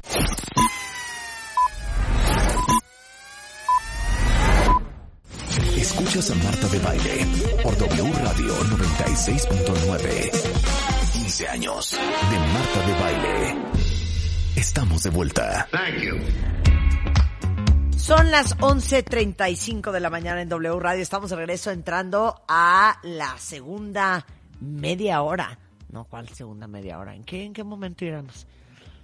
En la primera media hora de la segunda hora. Así lo dije bien, ¿no? Eh, estamos Sí, con. Rafael Santandreu desde Barcelona, un extraordinario psicólogo, justamente hablando de lo importante que es aprender a vivir tranquilo en la incomodidad y también lo relevante que es dejar de vivir enojado. El hashtag es gatito, a mí me enchila. Y bueno, la cantidad de cosas que nos han mandado es increíble, cuentavientes. Cómo nos divierte hacer terapia grupal. Y antes de, del corte, Rafa, ¿en dónde te quedaste? Sí. Recuérdame. Pues fíjate que hablábamos de que la renuncia es la vía regia hacia la felicidad. Es que, es que te lo juro que eso hay que enmarcarlo en la casa. La renuncia es la vía regia a la felicidad. Pero explícalo, explícalo.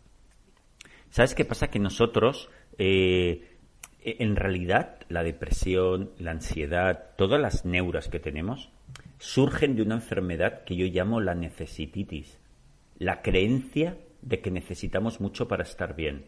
Y eso nos mete una presión increíble. Necesitamos hacerlo todo bien, necesitamos que todo el mundo nos trate bien todo el tiempo. Necesito que las cosas salgan como está prevista siempre, especialmente cuando estoy yo por en medio. Los Claro, trenes llegar a tiempo, claro. los políticos hacer siempre su trabajo, y si no, no lo puedo soportar. Y fíjate, esto es la necesititis. Entonces, cuando tienes una gran necesititis, te frustras un montón, te llenas de ansiedad, te pones nervioso. Sin embargo, las personas más fuertes y felices, no por casualidad, son las personas que necesitan poco. De hecho, San Francis- dicen que San Francisco de Asís, por ejemplo, al final de su vida dijo la siguiente frase. Dijo, cada vez necesito menos cosas. Y las pocas que necesito, las necesito muy poco. Yo estoy No, seguro que era un tipo tuit, muy fuerte. Otro tuit, No, Giovanni, bueno. otro tuit. A ver, vuelve a decir, Rafa. Decía don San Francisco de Asís.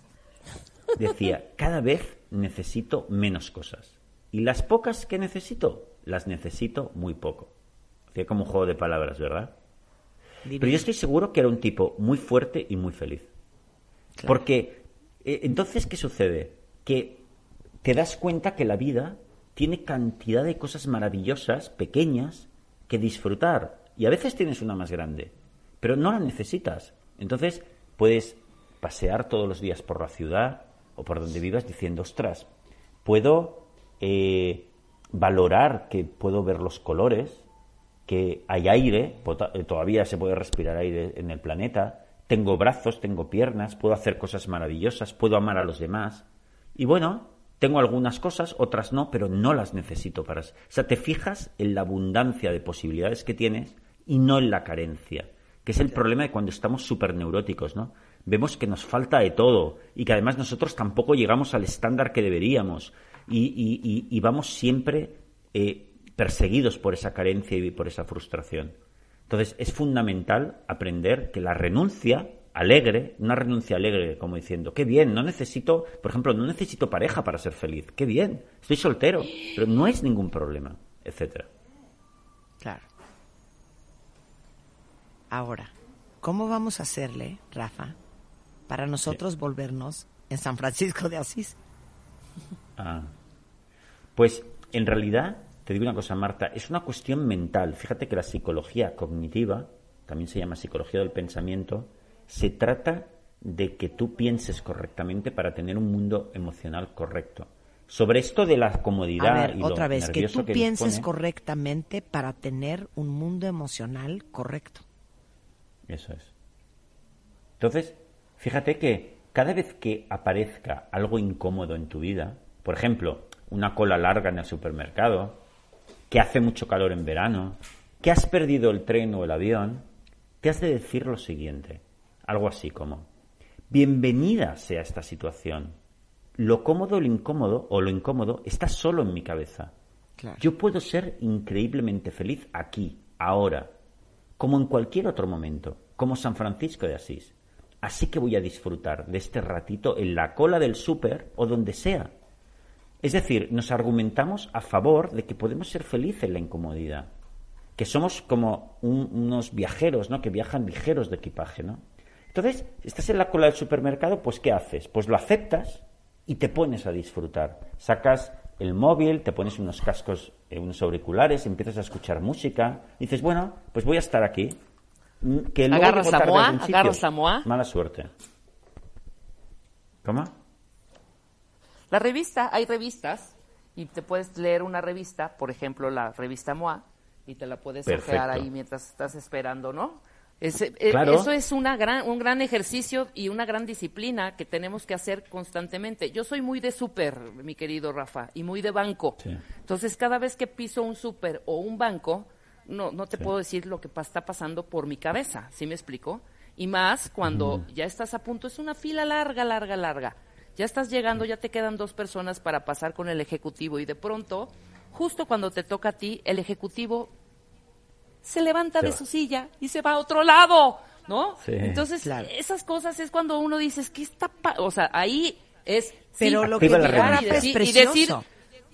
Soy San Francisco de Asís, soy San Francisco de Asís, soy San Francisco de Asís. Eso es. O No, sea, sí pero es lo una que dijo labor de Rafa es disciplina. precioso. Yo Sí. puedo ser feliz con esta incomodidad que estoy viviendo, Es- eh, exactamente. porque la, la incomodidad es no existe. No es ni es buena, ¿no? como tú la percibes comodidad. o como tú la quieres Claro, catalogar. totalmente. Sí. O sea, sa- saben, y hay gente que nace con eso naturalmente. Este, Sí. Rafa, mi marido es así. Se nos ponchan tres llantas en la carretera porque pues hay algunas carreteras de México que están muy muy muy muy poco mantenidas. Sí. Y entonces todos los que venimos en el coche estábamos de qué bárbaro, no, no puede ser, es increíble este país. Y él, tranquilo, no pasa nada, ahorita las cambiamos y si no, eh, ahorita llamamos al 911 que nos mande alguien que nos ayude y, y to- todo está bien, tranquilos. Y todo el mundo lo voltea a ver con cara de, bueno, ¿este está loco o qué? ¿No? Eso es. Entonces yo creo que hay gente que nace con ese instinto y esa inteligencia emocional de manera natural. ¿no? Y paz interior, eso se llama paz interior, y no tener monstruos Sí. en la cabecita. Pero todos podemos aprender a hacerlo. Tienes Claro. que tener apertura mental y decir, yo me voy a convertir en ese tipo de personas. Y, y es muy importante porque te has de argumentar sobre que, fíjate, lo que hemos visto al principio, bueno, esto es solo algo de incomodidad. Y la comodidad no es, no es tan importante para la felicidad. Nos han vendido que sí, pero yo necesito ser, ser, estar lleno de comodidad para ser feliz. Mira, imagínate, Marta, que nos pusieran eh, en una casa, pero para el resto de la vida, no, no ahora solo en el confinamiento, en un cuarto, eso sí, con la temperatura perfecta, un sillón increíblemente cómodo, con todo atendido a la perfección allí solos en esa casa. ¿Eso seríamos felices? Marta, ¿tú qué crees? No, Sería horroroso, ¿verdad? Toda la vida ahí. sí. Pero porque, por- pero sería muy cómodo, alguien te podría decir. Es increíblemente cómodo. Sí, pero es que la comodidad no da la felicidad. Un poco de comodidad está bien. Yo soy cómodo, a ver, yo soy feliz yendo con mis amigos a la montaña, haciendo proyectos interesantes, viajando por el mundo, haciendo cosas. Pero eso no es comodidad, eso no es comodidad completa. Por lo tanto, nos han vendido que la comodidad es muy importante. Pero yo, no, yo ya no me voy a tragar eso. Yo no necesito comodidad. Y gran parte, ya te digo, de los enfados del día a día, si te fijas, vienen porque nos han quitado pequeñas comodidades, como que el camarero, por ejemplo, el camarero, otro caso, el camarero tar- está tardando un montón para servirte la comida. Bueno, pues has de decir a ti mismo, yo no necesito tanta comodidad, yo soy un gran viajero, soy San Francisco de Asís, como si no viniese nunca. Es que yo no necesito comer todos los días. Yo puedo pasar un día de ayuno y ser súper feliz también. A la mierda. Además voy a adelgazar, voy a... pues no va a ir nada mal, tendré más tiempo. Entonces, fíjate, te pones, te argumentas a favor de que no necesitas que todo funcione perfectamente para tú ser feliz. Eso solo necesitan las personas más neuróticas. ¿Lo ves?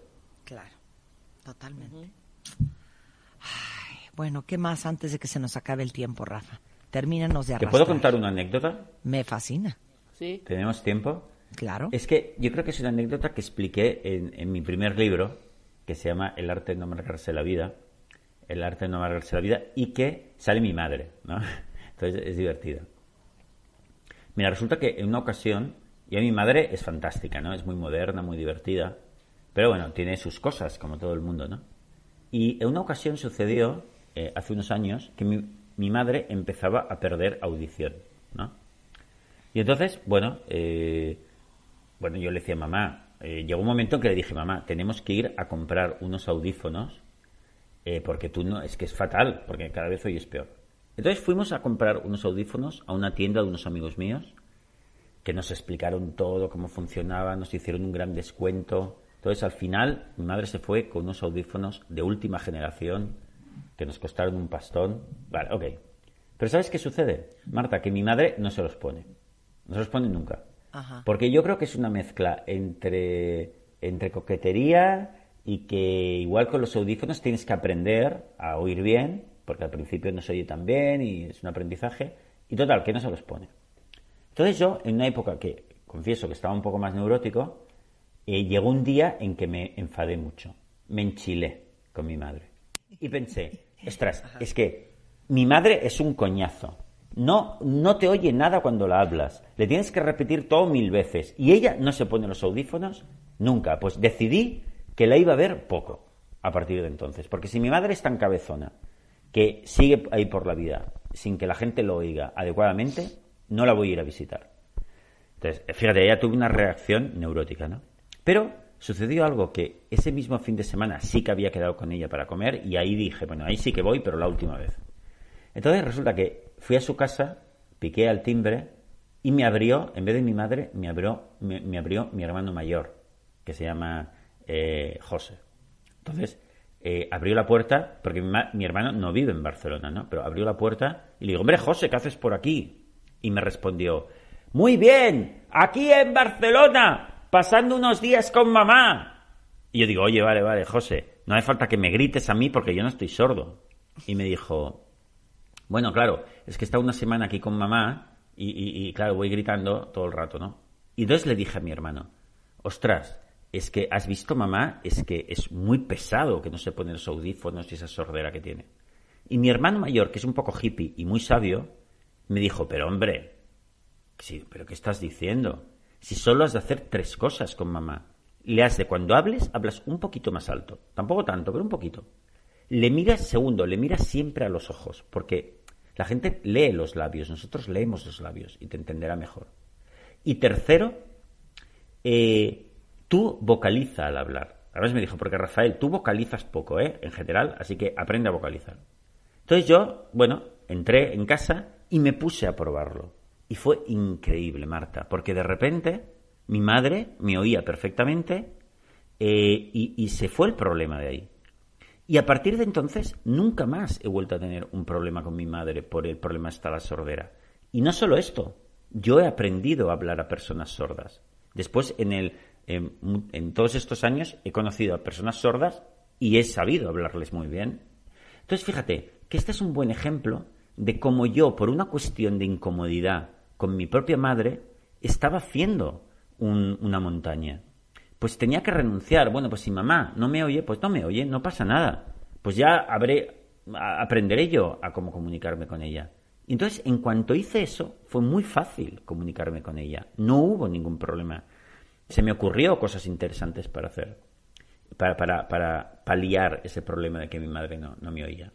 Yo creo que este es un ejemplo que a mí me enseñó mucho a que, fíjate, cómo unas pequeñas incomodidades, como tener que hablar de otra manera a una persona, eh, nos ponen nerviosos y nos sacan de madre.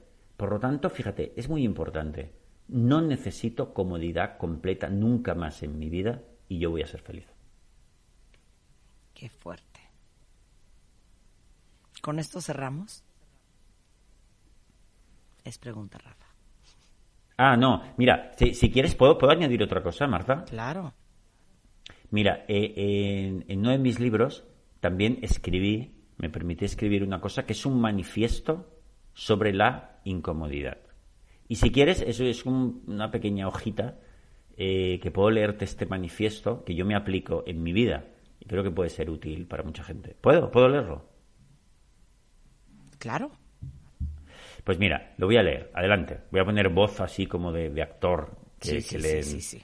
que de- declaman versos.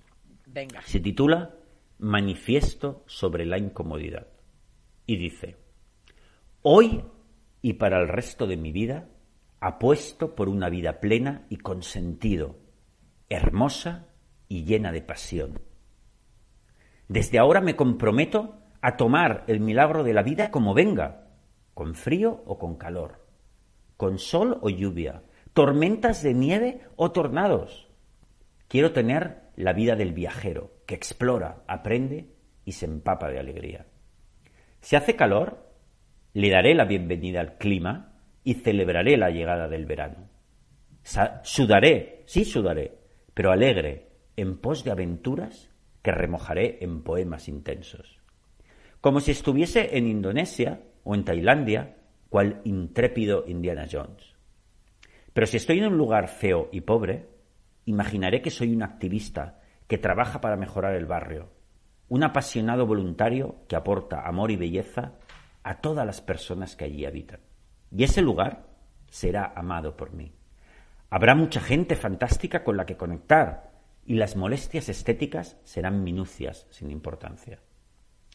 Si estoy en un sitio donde el bullicio es grande, me daré cuenta de que puedo ser feliz allí también.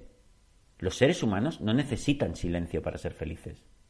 Existe un interruptor mental que apaga los ruidos si no los tenemos en cuenta. Allí, donde haya bullizo, bullicio, donde haya ruido, puedo trabajar, conocer gente, amar a los demás, realizar infinidad de actividades valiosas.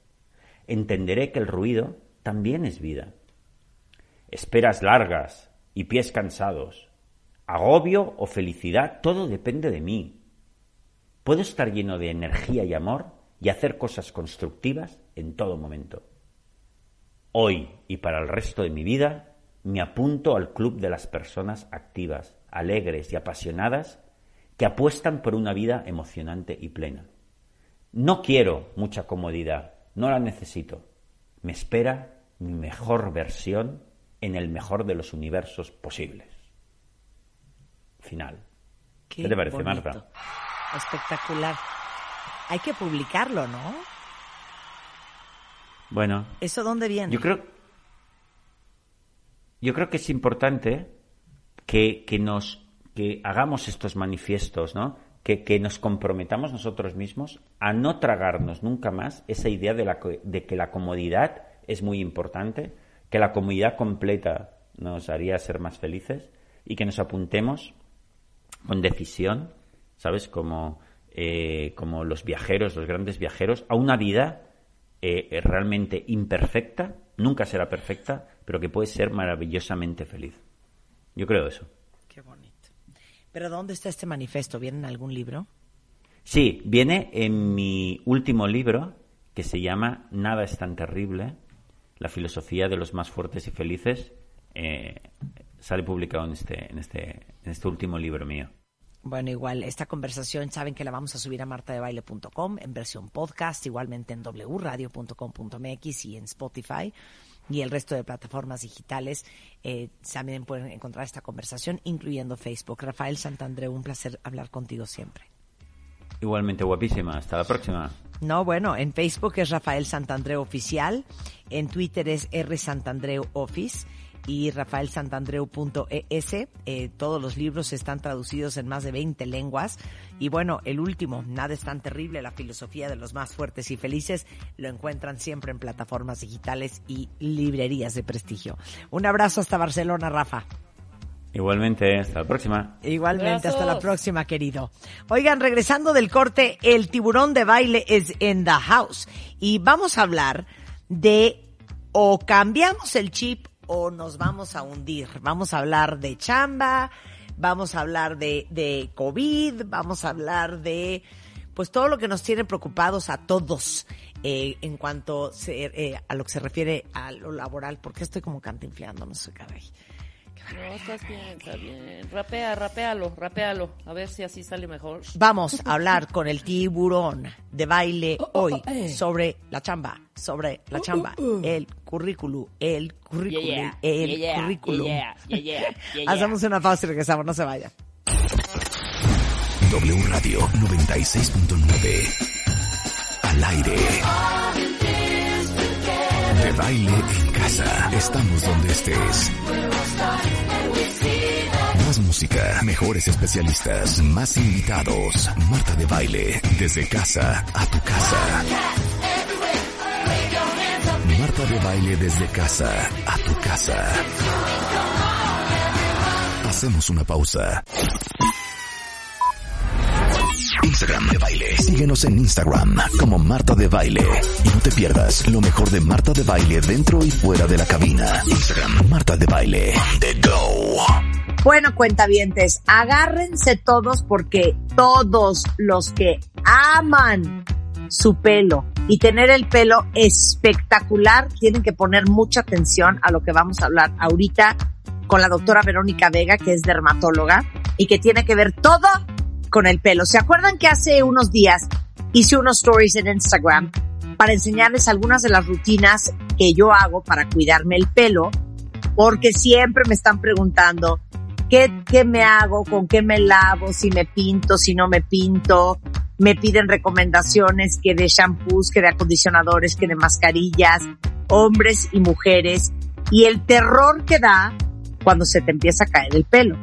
Y te voy a decir otra cosa, Vero, el terror que da cuando no necesariamente solo se te cae el pelo, sino cuando ya no tienes la misma cantidad de pelo que tenías cuando eras más chicuela o chicuelo.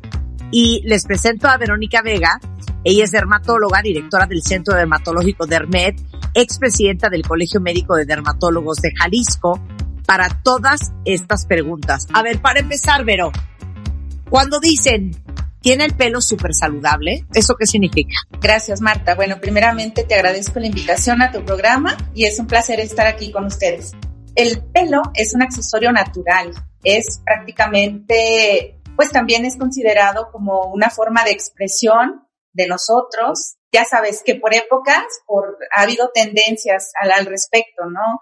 No hay bolsa, Vero, no hay bota, vestido, lentes, nada que sustituya una melena de invierno. Tiene esas funciones en el aspecto cosmético, pero también nos sirve de protección, termorregulación y bueno, pues lo que ya hablamos de la estética.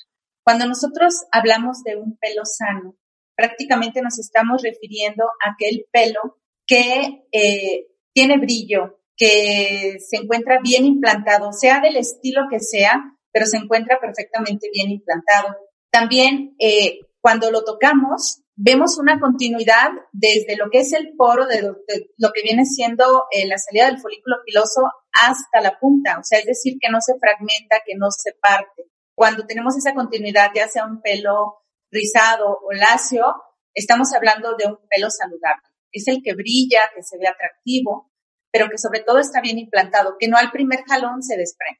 ¿Por qué se desprende el pelo? ¿Por qué se te cae? Afortunadamente, el pelo no se encuentra eh, todo en una misma etapa, sino que tiene varias fases. Mientras unos pelos están en una, otros están en otra, y afortunadamente no todos en la misma, como le pasa, por ejemplo, a los perritos, ¿no? Que hacen una muda y se quedan pelones.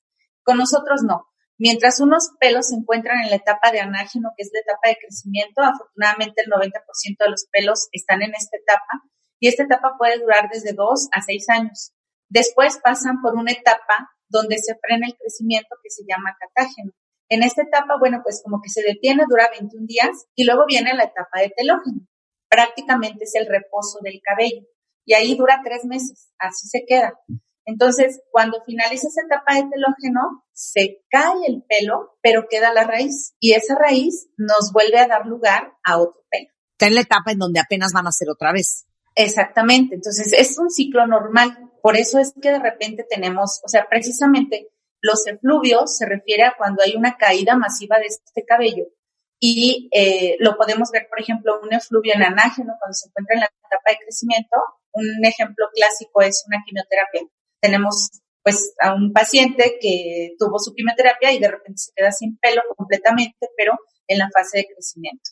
Tenemos algunos casos en donde todos los pelos están en catágeno, y los efluvios telógenos, lo que viene siendo el ejemplo más clásico es un posparto. O sea, cuando un bebé nace, tú recordarás que como a los tres meses se nos empieza a caer, como tú comentaste, precisamente de la parte frontal y la parte parietal se nos cae el pelo.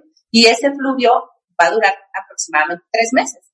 Pero a veces se puede prolongar si no tenemos eh, la recuperación adecuada, ya sea por el mismo organismo o que recuperemos con algunas vitaminas. Ahora, entonces, no toda la caída de pelo, Vero, es o calvicie o alopecia. El término alopecia sí se refiere, o sea, literalmente a caída de cabello de cualquier tipo. Y podemos tener alopecia, por ejemplo, en parches, en ruedas, en rueditas, como los círculos estos que se llaman alopecia areata. Depende de la presentación y de ahí se pueden, podemos nosotros también identificar diversas enfermedades. Entonces, el término alopecia como tal sí se le designa a cualquier tipo de caída de cabello.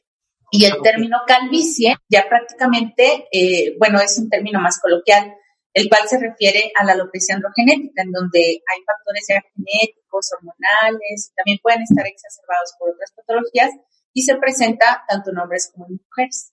Pero entonces el efluvio telógeno es parte de la gama de alopecias. Al fin y al cabo son alopecias, exactamente. Ahora dime una cosa, ¿cómo sabes? Porque a veces te bañas, te echas el acondicionador, te enjuagas. ¿Cuándo preocuparte de la caída del pelo? O sea, ¿qué es alarmante? Mira, regularmente se caen alrededor de 50 a 150 cabellos al día, mujeres de cabello largo, sobre todo hombres de cabello largo. Va a parecer como muy aparatosa esa caída porque son, son muy largos, ¿no? Pero lo real es que se nos, se nos puede estar cayendo el pelo por temporadas, como ya decíamos, hay efluvios como fisiológicos que tenemos, pero se recuperan rápido. Entonces, nos tenemos que preocupar cuando ya empezamos a ver zonas eh, con poco pelo, cuando ya se forman algunos círculos. La realidad es que de 100, de 50 a 150 es normal. ¿Qué es más efectivo? ¿Un tratamiento que se aplica directo al cuero cabelludo o uno que se toma? Va a depender de la patología que tenga el paciente, porque si está un poquito más enfocado a algo local, definitivamente con algo tópico puede ser suficiente, pero en la mayoría de los casos utilizamos tratamientos combinados, tanto tomado como aplicado. Claro. Ahora, ¿me explicas de este nuevo producto que ha salido? Que yo no puedo creer que yo no tenga en mis manos y estoy fúrica, que se llama Pilexil.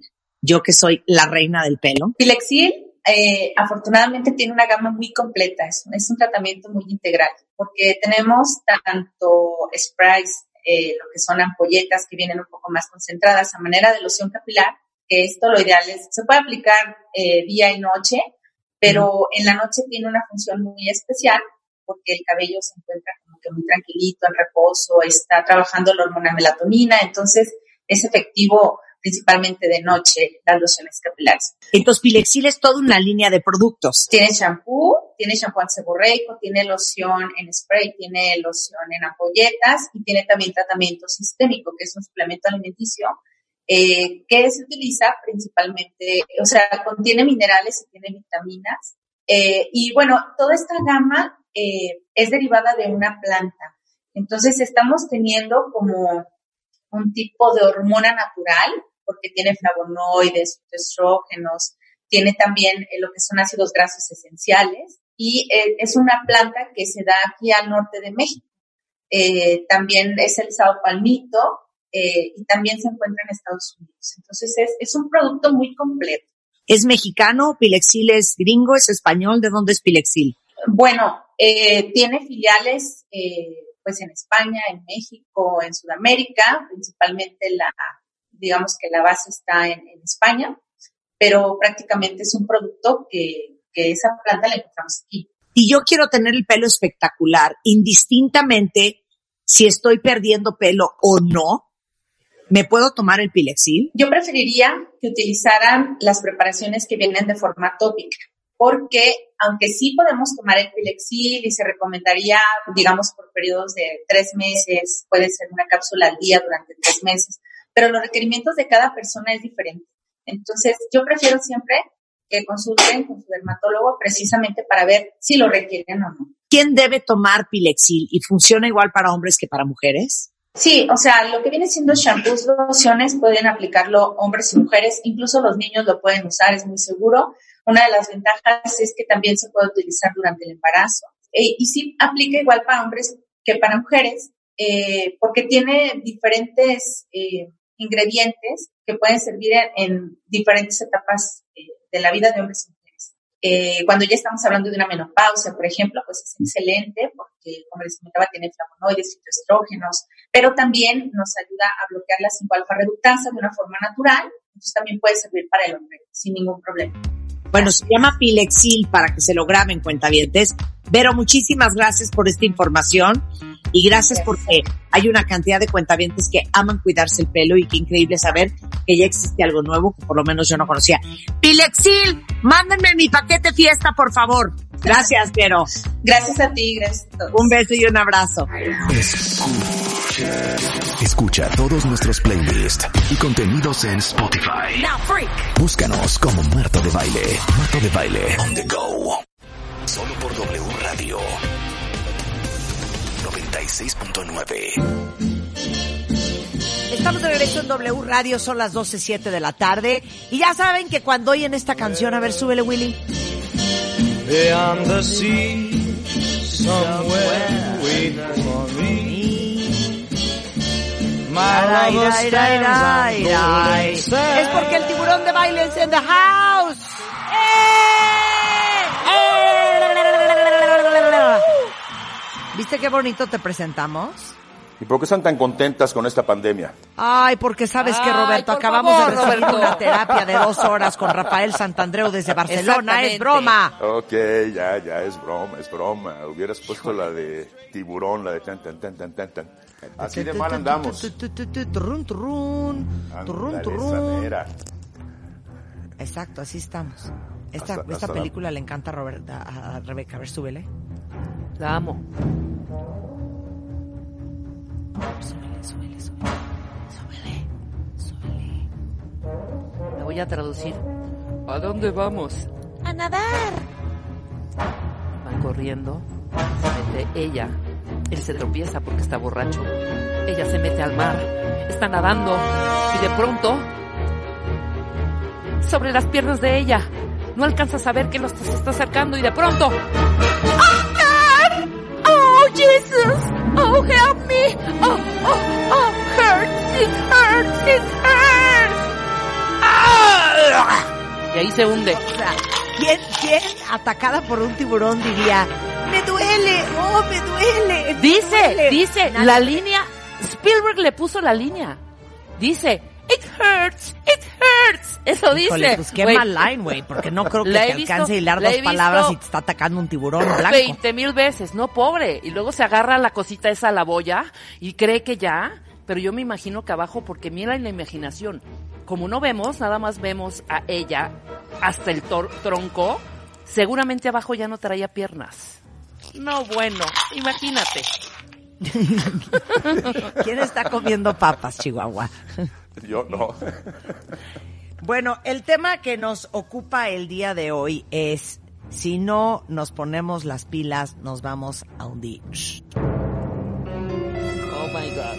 Está fuerte el desempleo, ¿no, Roberto? ¿Cómo, cómo está la clientela? Está sumamente fuerte y la clientela está sumamente baja. Entonces yo lo que pienso es que la gente realmente está gastando en lo elemental y para que puedan sobrevivir de alguna manera. En una encuesta que hicieron hace un mes y medio, 39% dijo que tenía para comer 15 días de dinero. Increíble, increíble. O sea, hay historias que todos hemos escuchado en relación que por 20 pesos o sea, si era tal vez un obrero, una, o sea, alguien, pues con un trabajo estable, por 20 pesos le lavo la grúa, pero le tengo que dar de comer a mi familia. Y esto es preocupante porque un agricultor comentó, a mí no me da miedo el coronavirus, me da miedo la crisis económica. Y algunos sugieren que en unos cuatro o cinco meses va a haber una revolución por hambre. No los quiero asustar, pero es una realidad o algo que se está anticipando en ese re- respecto. Y bueno, el hambre es canija, como dicen, y perdonando la palabra, ¿no? Y si nos ponemos a evaluar un poquito la situación o la situación histórica, la mayoría de las revoluciones no son ideológicas, son por hambre. Entonces va a haber una crisis de alimentación mundial que ya veníamos viendo anteriormente entre las abejas, entre inundaciones, entre cambios climáticos y demás. Entonces está realmente serio. Y es muy interesante porque hace tres meses comentó un especialista en pandemia de Harvard University. Y eso fue hace tres meses, que para junio iban a haber 50 millones de desempleados en Estados Unidos. Ya vamos en 43. Una cifra desorbitante que hubieras dicho, ¿en serio? Si estamos en 2, 3, 4 millones. Increíble. Lo más interesante de todo esto es que está incrementando, y no linealmente, sino exponencialmente. Es decir, hemos visto casos en México reportados hasta 5.200 en un día. Y está muy difícil porque la gente está diciendo, pues mira, o me muero de hambre o me muero del coronavirus. Entonces, yo creo que todos estamos asustados y lo que más mata es la incertidumbre. ¿Hasta cuándo? ¿Para cuándo? Hay todo tipo de cifras, algunas están maquilladas, otras no son tan precisas. Entonces nadie sabe lo que va a pasar realmente. Y lo que es interesante es que si nos vamos a hacer un análisis de la gripe de España, o el virus de España, en 1918, después de 10, 12 meses de estar en cuarentena, la gente salió, fueron 4.400 personas en Filadelfia. Y se habían muerto alrededor de un millón de personas ya. Increíble, pero la medicina está más avanzada ahora. Salieron a manifestarse y los países abrieron y duró dos años más. Y al final había 50 millones de muertos. Entonces, ¿a dónde vamos a parar con todo esto, naturalmente? Y la angustia, bueno, ni se diga, ¿no? La angustia de la incertidumbre, y la angustia de la falta de dinero, y la angustia de estar encerrado, y la parte del aislamiento social, etcétera, ha generado un tema terrible. Y lo peor es que hablando con algunas empresas que no he de mencionar, me han comentado que en septiembre van a correr 30 mil personas, digo, empresas grandes. Y comentaba yo con una empresa que en febrero tenía 4 mil empleados. Ahorita tiene 400. Si empezamos a escalar eso, sí está de susto. Y el gran problema que hay es que la gente no hace caso. ¿Qué significa esto? Que entre los manifestantes de Estados Unidos solo el 40% estadísticamente usaba cubrebocas. Entonces, en tres estados se ha duplicado el caso de contagios el fin de semana pasado. Entonces, mientras no nos pongamos las pilas en ese sentido, esto no se va a controlar. Ahora hay un modelo bien interesante en los países nórdicos, que decidieron cerrar solo una semana. Lo demás lo abrieron. Y hubo muchos muertos, pero se paró después. ¿Por qué? Porque hay lo que se llama, cuando estás expuesto a un virus, la inmunidad a ese virus colectiva. Entonces estamos tan encerrados que salimos y cualquier contacto con el virus rápidamente nos contagiamos. Y eso está realmente terrible. Entonces, en cuanto a estadísticas, casos en México, cerca de 200 mil, que yo considero que son más, con cerca de 30 mil muertos, entre 25 y 30, que está tremendo. Ahora, bien interesante, 10 mil patrones, es decir, empresas, 10 mil empresas se dieron de baja en el Seguro Social, es decir, se fueron a la quiebra. Y digo, obviamente hay miles y miles y miles de empresas, pero esto se vuelve como una especie de efecto dominó, si lo quieres ver así. Empleos formales perdidos de acuerdo al Seguro Social, un millón. Pero es interesante porque de acuerdo a otros estudios, y no quiero desacreditar porque no sé el mecanismo de medición, otros estudios sugieren, que son académicos básicamente, incluyendo el Centro de Estudios Espinosa Iglesia, que hay más de 10 millones de empleos perdidos. es verdaderamente No lo increíble. dudo, ¿eh? No lo dudo. No, no. No lo Y eso, y eso nada más. En el sector formal. El informal es el que más está sufriendo. Estamos hablando de tianguis, estamos hablando de mercados en la calle sobre ruedas, estamos hablando de mecánicos, etcétera, que no tienen para darle de comer a su familia. Claro. ¿10 millones? Sí, sí. Es increíble. Ahora, México se prevé que va a tener la caída más fuerte en el mundo económicamente. Estamos hablando de 10.5%. Hay que tomar en cuenta que cada punto del PIB equivale a un millón de empleos, grosso modo. Entonces, si tú quieres subir un punto, tienes que crear un millón de empleos nuevos, aparte de otros factores. Entonces, ahí cuadra un poquito el 10 millones con el 10.5% y el promedio mundial es de 6%. 10.5% es, es una recesión, es una gran depresión económica. Increíble. Y Bank of America sugiere en un estudio que la mayoría de los empleos perdidos van a ser permanentes. Si recordamos la crisis bursátil de 2008, hay personas que tardaron 10 años en volver a conseguir empleo y no se compara con la situación actual.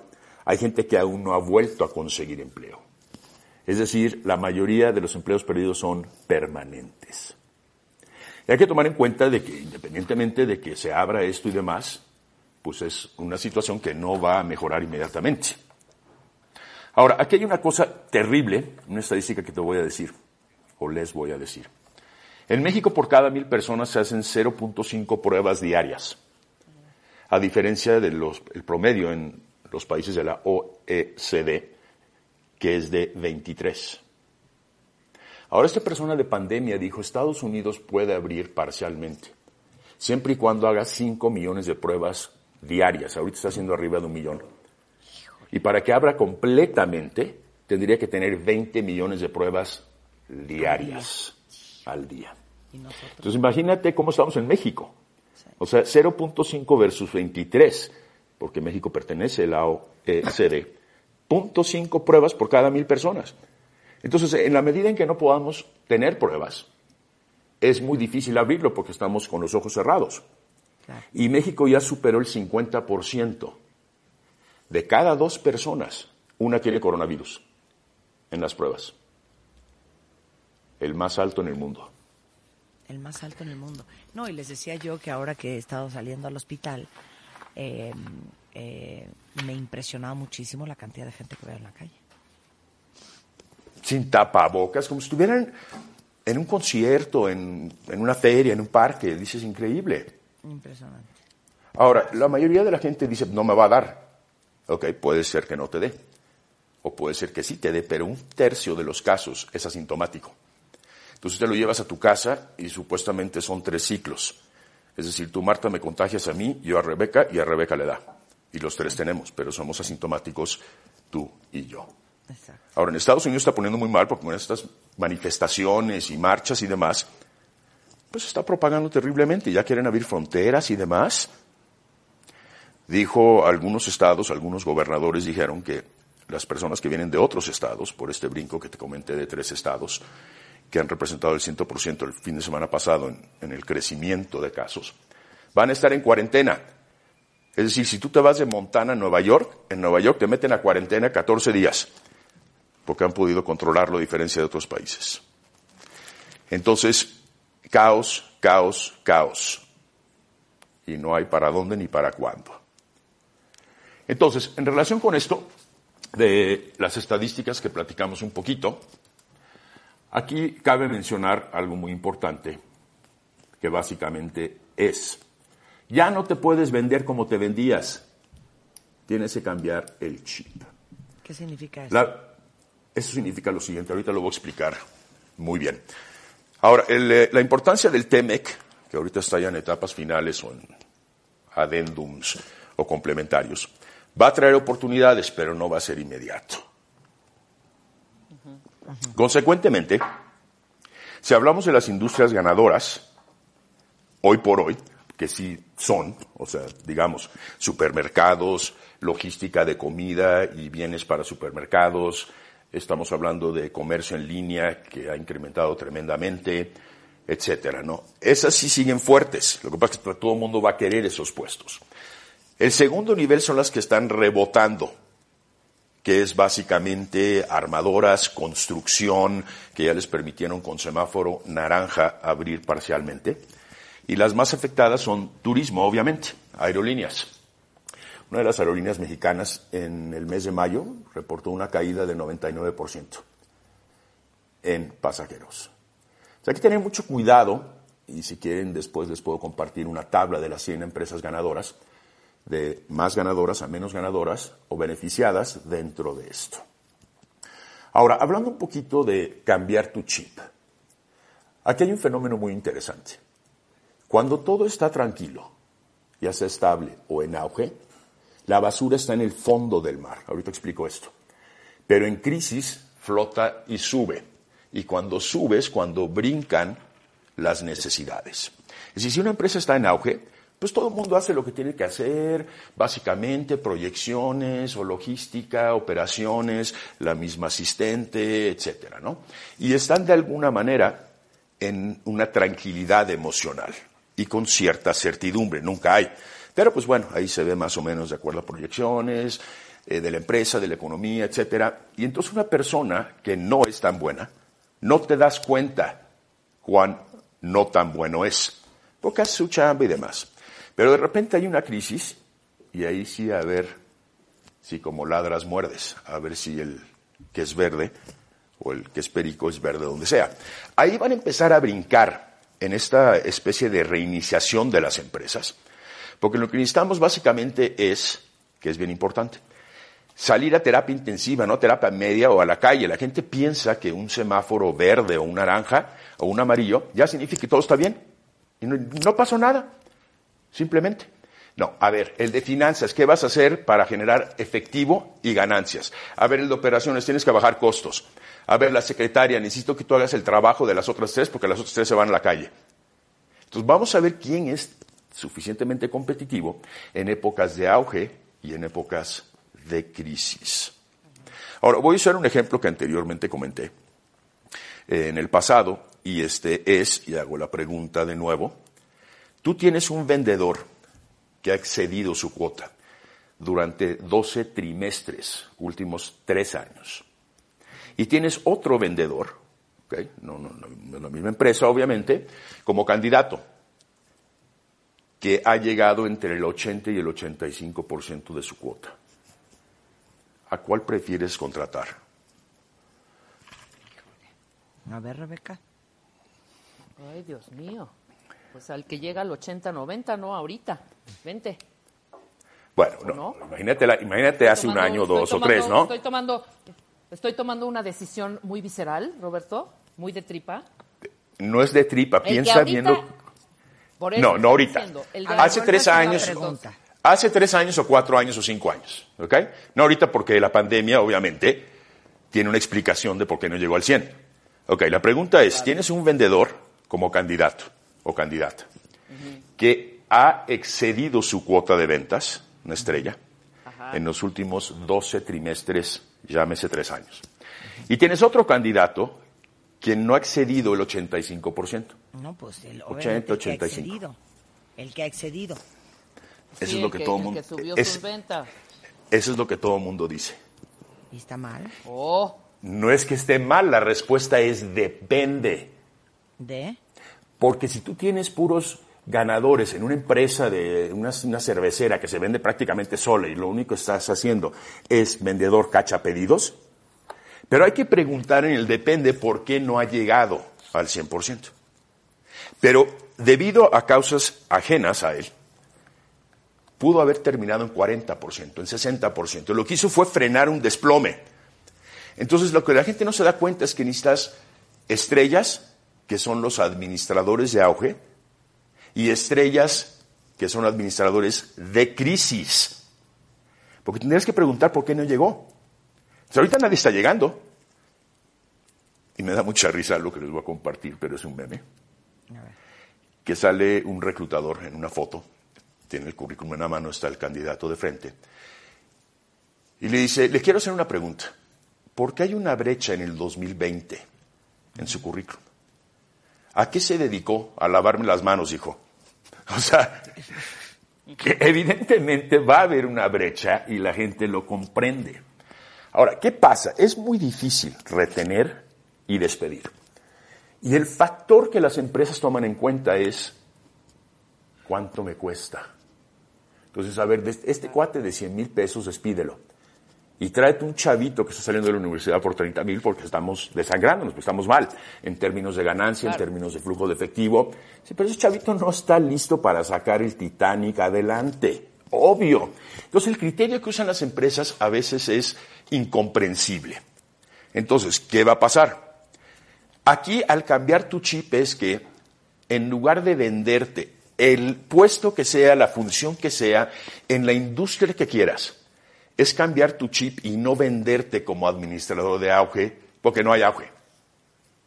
Te tienes que redefinir o reinventar como un administrador de crisis. Porque yo necesito gente que A ver, opere pero nadie se vende como ninguno de los dos. Ninguno de los dos, me queda clarísimo. Entonces, pero veníamos platicando prepandemia, anteriormente, que vende tus logros, vende tus éxitos, vende tus incrementos, pero a ver, llegar al 85% y explicar brevemente el por qué.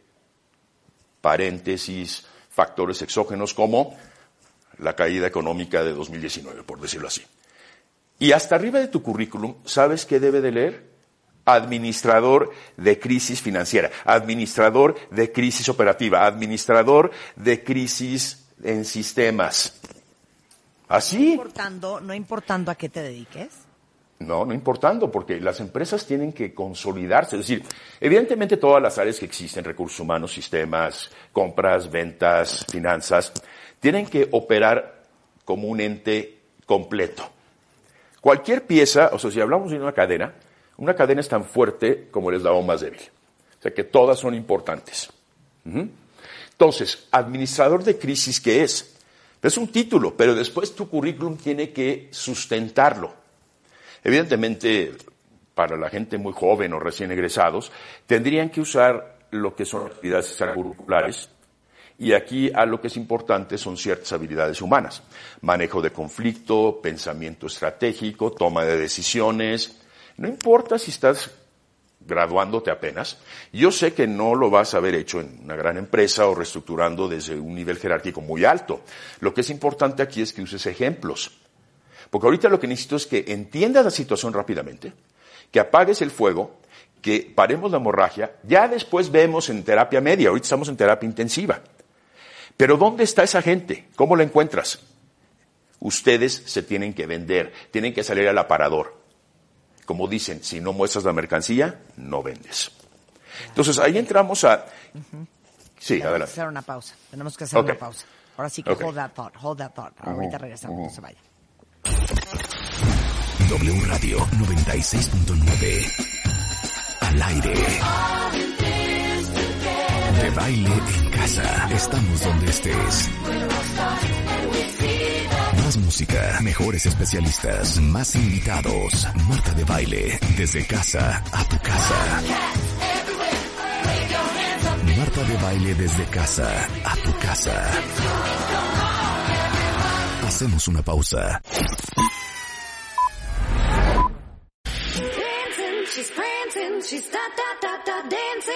Estamos donde estés. Marta de baile, al aire, solo por W Radio 96.9.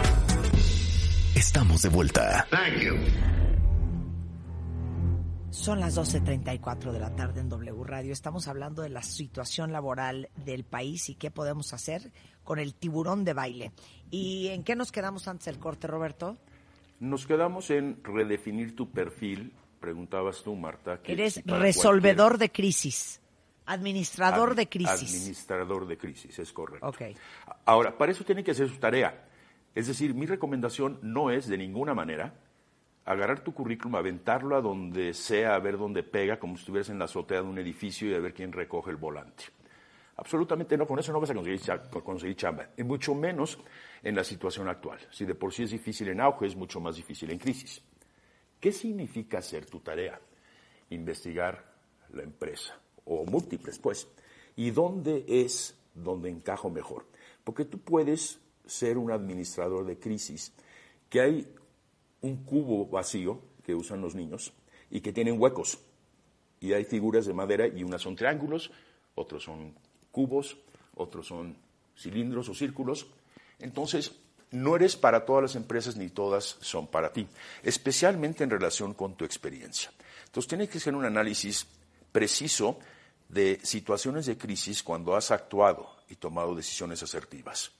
Ahorita tienes que tener mucho cuidado de la decisión que tomes, porque si no, no la vas a hacer, que es el cambio de chip del que estoy hablando, o te vas a seguir hundiendo. Ahora, para eso cuando investigues una empresa hay tres elementos clave que debes de conocer. Para que embone el cubo en el hueco, es decir, la, la pieza triangular en el hueco del cubo, que es un ejercicio para los niños. Entonces, la primera es su cultura organizacional. Es decir, si tú no empatas con nosotros, o no eres, caminas como nosotros, vistes como nosotros, etcétera, no vas a encajar por bueno técnico que seas. Y básicamente lo que vamos a hacer es identificar cuáles son ese tipo de características de la cultura organizacional, que puede ser trabajo en equipo, alguien que con iniciativa, alguien que sea creativo, adaptable, etcétera, ¿no? Eh, a raíz de eso, lo que sigue en este caso es sus logros históricos, cómo ha venido desde el 2019, que ya había... Sí, pero espérame, crisis, déjame, etcétera, ahora ¿no? sí que ya te me, ¿sabes qué? Ya te me adelantaste. Ok. A ver. ¿Cómo siquiera busco a las personas y todo el mundo está haciendo home office, la gente no necesariamente está en las compañías? O sea, ¿cómo voy a conectar? No, lo que tú, lo que tú vas a hacer es que como hay una red muy interesante que se llama LinkedIn, que tiene N mil millones de contactos, buscas a esa persona y le mandas un correo. Yo no te voy a decir que la primera va a pegar, definitivamente no. Pero es bien interesante que cuando estás preparado, si tú mandas un buen currículum, digo, un, currículum débil más bien, de cada 100 que tú envías directamente a la persona, 99 quizás se van a la papelera. Pero si tú te preparas y embonas mejor y le atinas, por llamarlo así, de cada 100 que mandes, 10 quizá presten atención o capten la atención. No importa, 90 se van a la basura de cualquier forma. O sea, estadísticamente nunca vas a tener una tasa de éxito del 100%. Y es interesante porque después de 100 contactos que haces empiezan a brincar las liebres, estadísticamente hablando, en cualquier tipo de venta, incluyendo la tuya o la misma tuya, llámese. O sea, la venta de ti. Entonces, hay que entender el modelo de negocio, cómo opera esta industria, cómo opera la empresa dentro de la industria, qué tan competitiva es. Si no te informas, olvídalo. Si vas a bajar una plantilla del Internet y simplemente vas a llenar los datos y enviar tu currículum, eso no va a funcionar ahorita. Entonces, ¿sí requiere un gran reto? Sí. ¿Requiere una gran inversión de tiempo? Sí, y dedicación. Pero ¿qué significa esto?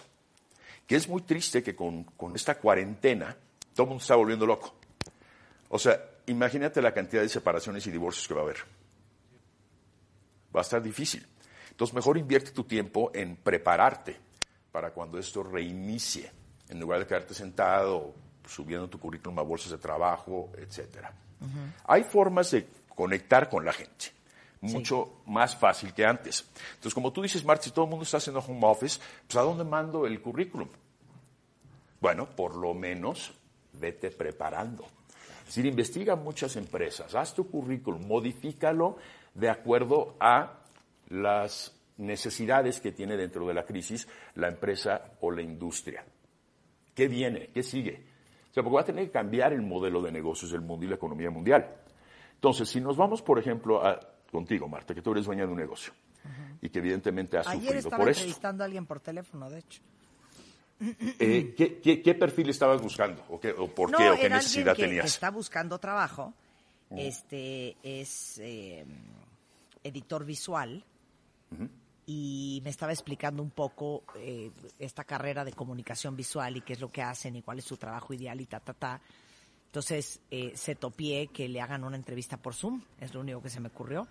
Eh, no, sé si tengo el puesto abierto y si es una necesidad ahorita prioritaria de la compañía, pero pues darle oportunidad a los chavos de, de explorar la posibilidad de, de trabajar pues en una empresa a pesar de estar en épocas de COVID, ¿no?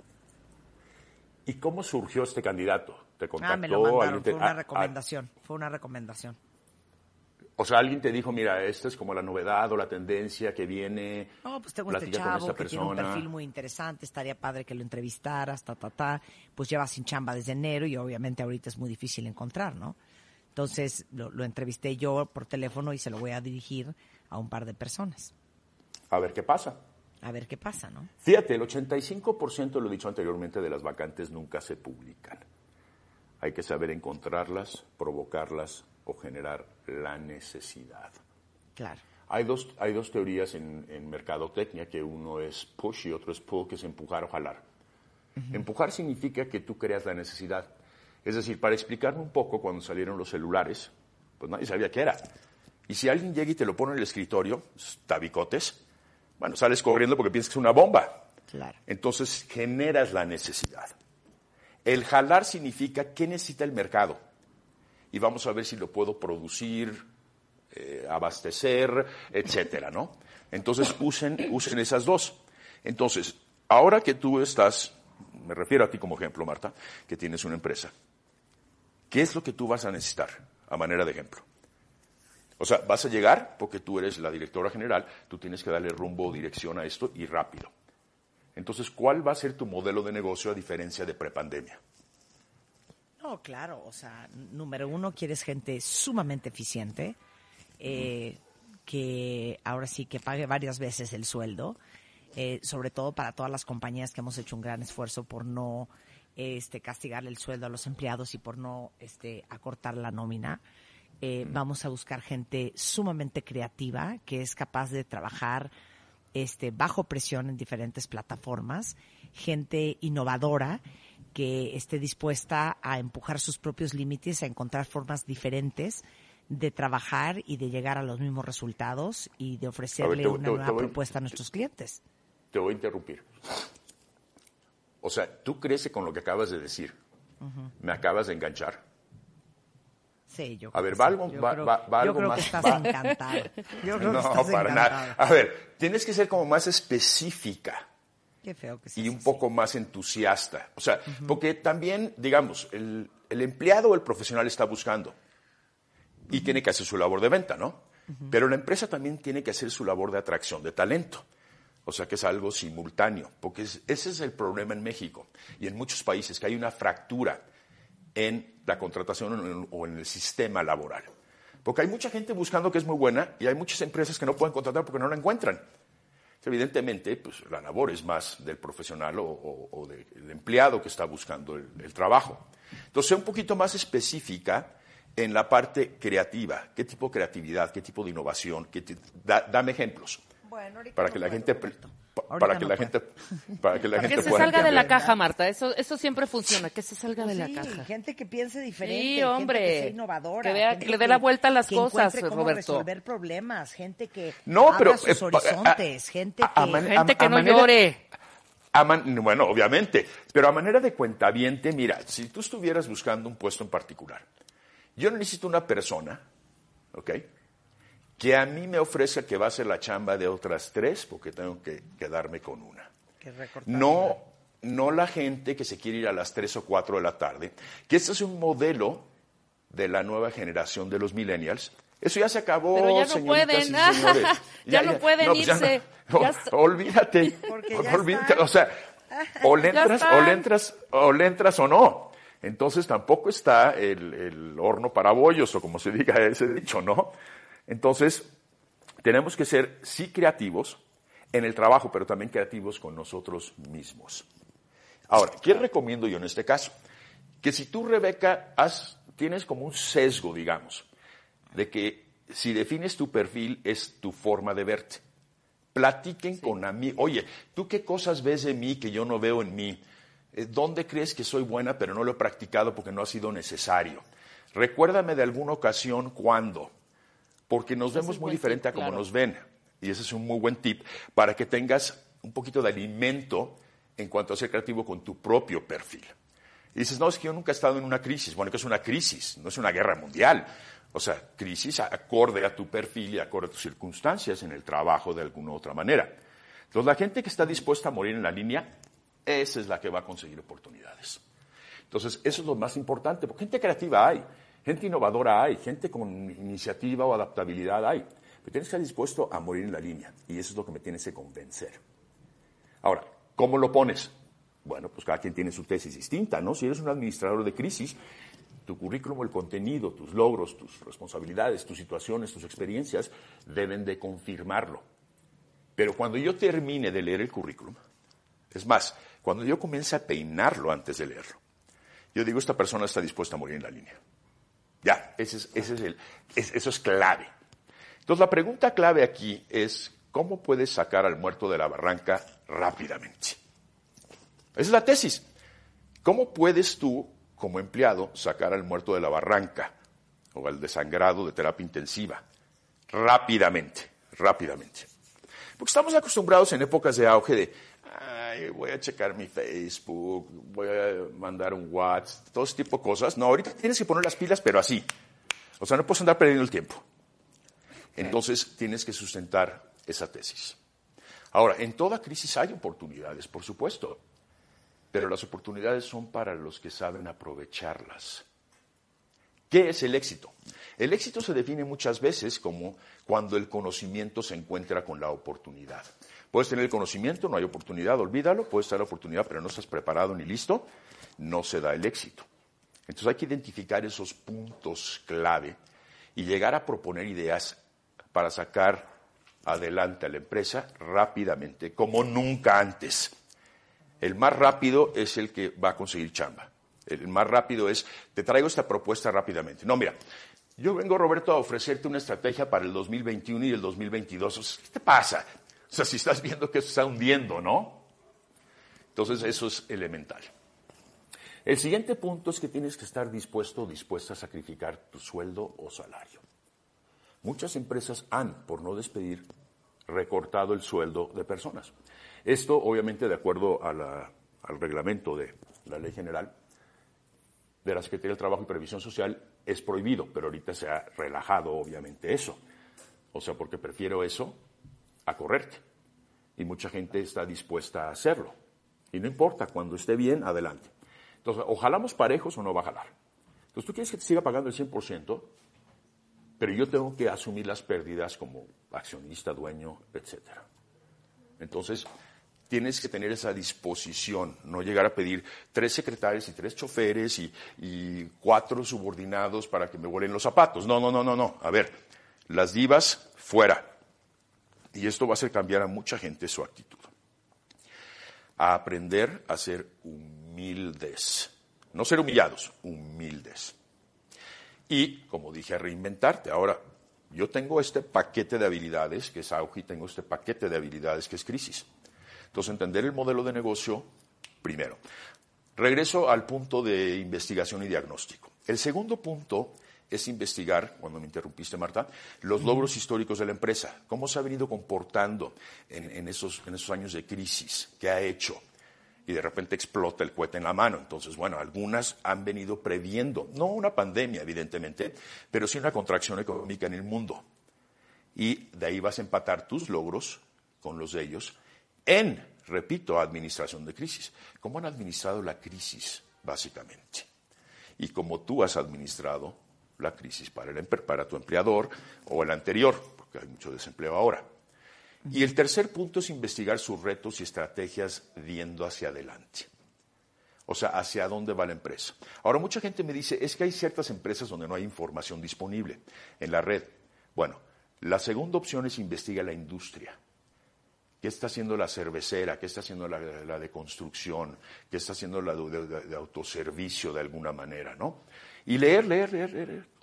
casos de éxito, cómo está manejando la pandemia este, X supermercado o X cervecera.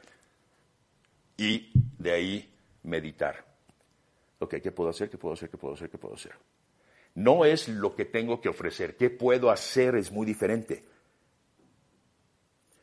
Y naturalmente tienes que mantener el espíritu, la constancia, la tenacidad, con mucha paciencia. Y muchos dirán, oye Roberto, ¿cuál paciencia si no tengo ni para darle de comer a mi familia? Lo sé, pero no te queda de otra, porque no depende de ti, depende de lo que está ocurriendo ahorita. Y como dije hace rato, lo que mata es la incertidumbre. Entonces imagínate que tú necesitas a alguien que se mueva rápidamente. Y esa persona está desesperada porque casi casi no tiene con qué comer. No lo vas a contratar. O sea, este cuate va a estar pensando en sus problemas todo el día. Yo no estoy una persona que tenga temple. O sea, que no se rompa tan fácil, porque sí le voy a ejercer como empleador jefe mucha presión. Claro. Entonces, para, para los débiles tampoco. Oye, ahora dime una cosa antes de que se nos acabe el tiempo. ¿En qué Sí. nos puedes ayudar? Yo los puedo ayudar en todo lo que he dicho, básicamente empezando por redefinirte, porque no nos conocemos. Yo, de hecho, no me dedico a corregir currícula, sino a elaborarla. Tiramos el currículum y desde cero lo construimos con base en un modelo de logros y con base en unos, unos ejercicios. De hecho, las primeras tareas de la primera sesión son muy pesadas, pero son muy introspectivas y te enseñan increíblemente a conocerte y a reconocerte, porque a veces las personas que menos reconocimiento tenemos son porque no nos autorreconocemos. ¿Qué va a pasar? Está jodido, eso está fregado, esto ya bailó, ya se va a acabar el mundo. No, espérate, espérate, espérate. Y bueno, tú tienes invitados, psicólogos, al- o sea, gente que medite. Tienes que cambiar tu esquema en lugar de sentarte a llorar. Entonces yo los puedo ayudar en la elaboración del currículum desde cero, en una carta de presentación profesional que tenga tres propuestas o iniciativas de valor agregado, muy atinadas con base en la situación, preinvestigación de la empresa, y cómo entrevistarte. Desde la parte, porque hay tres aquí lenguajes que se usan en una entrevista, que básicamente es el verbal corporal y el sensorial. O sea, que yo te siento, te escucho y te veo. Y si no siento que estás atinado y que me estás choreando esa energía o ya la perdiste, no te voy a contratar. Entonces, en la entrevista va a haber preguntas muy, muy atípicas derivado de la situación actual. Y dos tropiezos y estás fuera del proceso. Ok, teléfonos. 52 94 17 77, repito, 52 94 17 77. Les pido un poco de paciencia porque mi colaboradora les da el tiempo que ameritan para entender bien su situación y explicar bien el proceso. O informes arroba robertodebaile.net, informes arroba robertodebaile.net y estoy ofreciendo precio amigo por la misma pandemia y la situación económica. Bien, muy bien. Muchas gracias, Roberto. Bueno, mucha suerte a todos. House, cuentavientes. Los que Hombre. necesiten, este es un buen momento para tomarse el tiempo de hacer las cosas bien, como a lo mejor no las habían podido hacer. Y a lo mejor de esta, de esta crisis sale enorme oportunidad. Eh, con esto nos vamos, cuentavientes, pero estamos de regreso mañana en punto de las 10. Es, mañana es viernes. Tenemos una felicidad. Uy, no, Marta, mañana vamos a hablar de la inclusión, de la tolerancia, va a estar muy, muy padre. Acuérdate que ya el fin de el 28, precisamente, es el Día Internacional del Orgullo, del Pride, de la Inclusión, es JLB, JJJQ, el YZ. Vamos a tener un programa súper, súper interesante. Pues eso Pues mañana, no vas a poner las 10. música. Exacto. Exactamente. Pero Más bueno, otras alegrías, pero bueno, básicamente de eso vamos a hablar. Eso es todo. Con esto nos vamos. Estamos de regreso mañana en punto de las 10. No se vayan ustedes, mucho más el resto de la tarde. En W Radio viene Carlos Loret con todo lo que ha pasado en México y en el mundo. en Así las cosas. En W. Adiós. A. I'll be at your service. Let me wet your surface. Cause that don't make me nervous. I'll be so effective. You won't be affected. I'm not Marta de Baile. Solo por W Radio. 96.9.